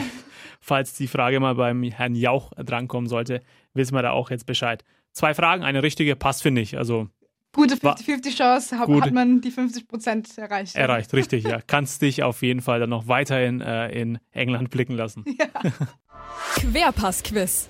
Saskia, wir haben heute echt, es ist mit Abstand der längste Podcast, sehr, sehr interessant. Äh, wir haben einiges erfahren, dass du sehr viel rumgekommen bist. Du warst in den USA, beziehungsweise wir sind in Weisendorf gestartet, dann ging es nach Erlangen, USA. Jetzt muss ich selber überlegen. Deutsch, kurzer Zwischenstopp in Deutschland wieder, dann nach Italien, nach Rom und dann nach England, wo du jetzt dann auch aktuell bist. Es hat sehr viel Spaß gemacht, eine sehr, sehr interessante Geschichte. Ich denke, unsere Hörer hatten auch sehr, sehr viel Spaß. Vielen Dank, dass du da warst, dass es auch geklappt hat. Ähm, ist ja auch nicht selbstverständlich. Und jetzt äh, kannst du das Wort übernehmen. Ich habe jetzt genug gesprochen. Ja, vielen lieben Dank für die Einladung. Es hat mir auch sehr viel Spaß gemacht. Es hat mich auch gefreut, dass es geklappt hat. Und ähm, ja, ich finde es super, dass du dem Frauenfußball überhaupt so eine Plattform bietest mit dem Podcast. Also auch ein großes Dankeschön an dich dafür. Wie gesagt, ich habe das ja, glaube ich, schon gesagt in dem Podcast. Ich finde, das muss mehr thematisiert werden. Das finde ich sehr gut. Und ja, was soll ich noch sagen? Vielleicht einfach Revue passieren, was wir so gesagt haben, dass man sich vielleicht auch bewusst macht, wie privilegiert man in Deutschland ist äh, dass Fußball vielleicht viel zusammenbringt, aber auch Grenzen überwinden kann, so wie ich das erfahren habe. Fußball verbindet einfach. Genau, definitiv. Und ich muss auch noch ein großes Dankeschön an meine Eltern natürlich rausgeben und auch an meinen Bruder. Die sind ja immer sehr fleißig zu meinen Fußballspielen gekommen, mir in jedes Land hinterher gereist und ich bin sehr, sehr dankbar für die Unterstützung. Und ich weiß natürlich, dass das ohne euch nicht möglich gewesen wäre. Und ich mich auch bedanke, dass ihr immer die Spiele in den USA angeschaut habt und auch gekommen seid. Also vielen lieben Dank auch dafür und nochmal danke, dass ich hier sein durfte. Die zwölfte Frau, der Podcast mit Persönlichkeiten aus dem Frauenfußball mit Dennis Tekin.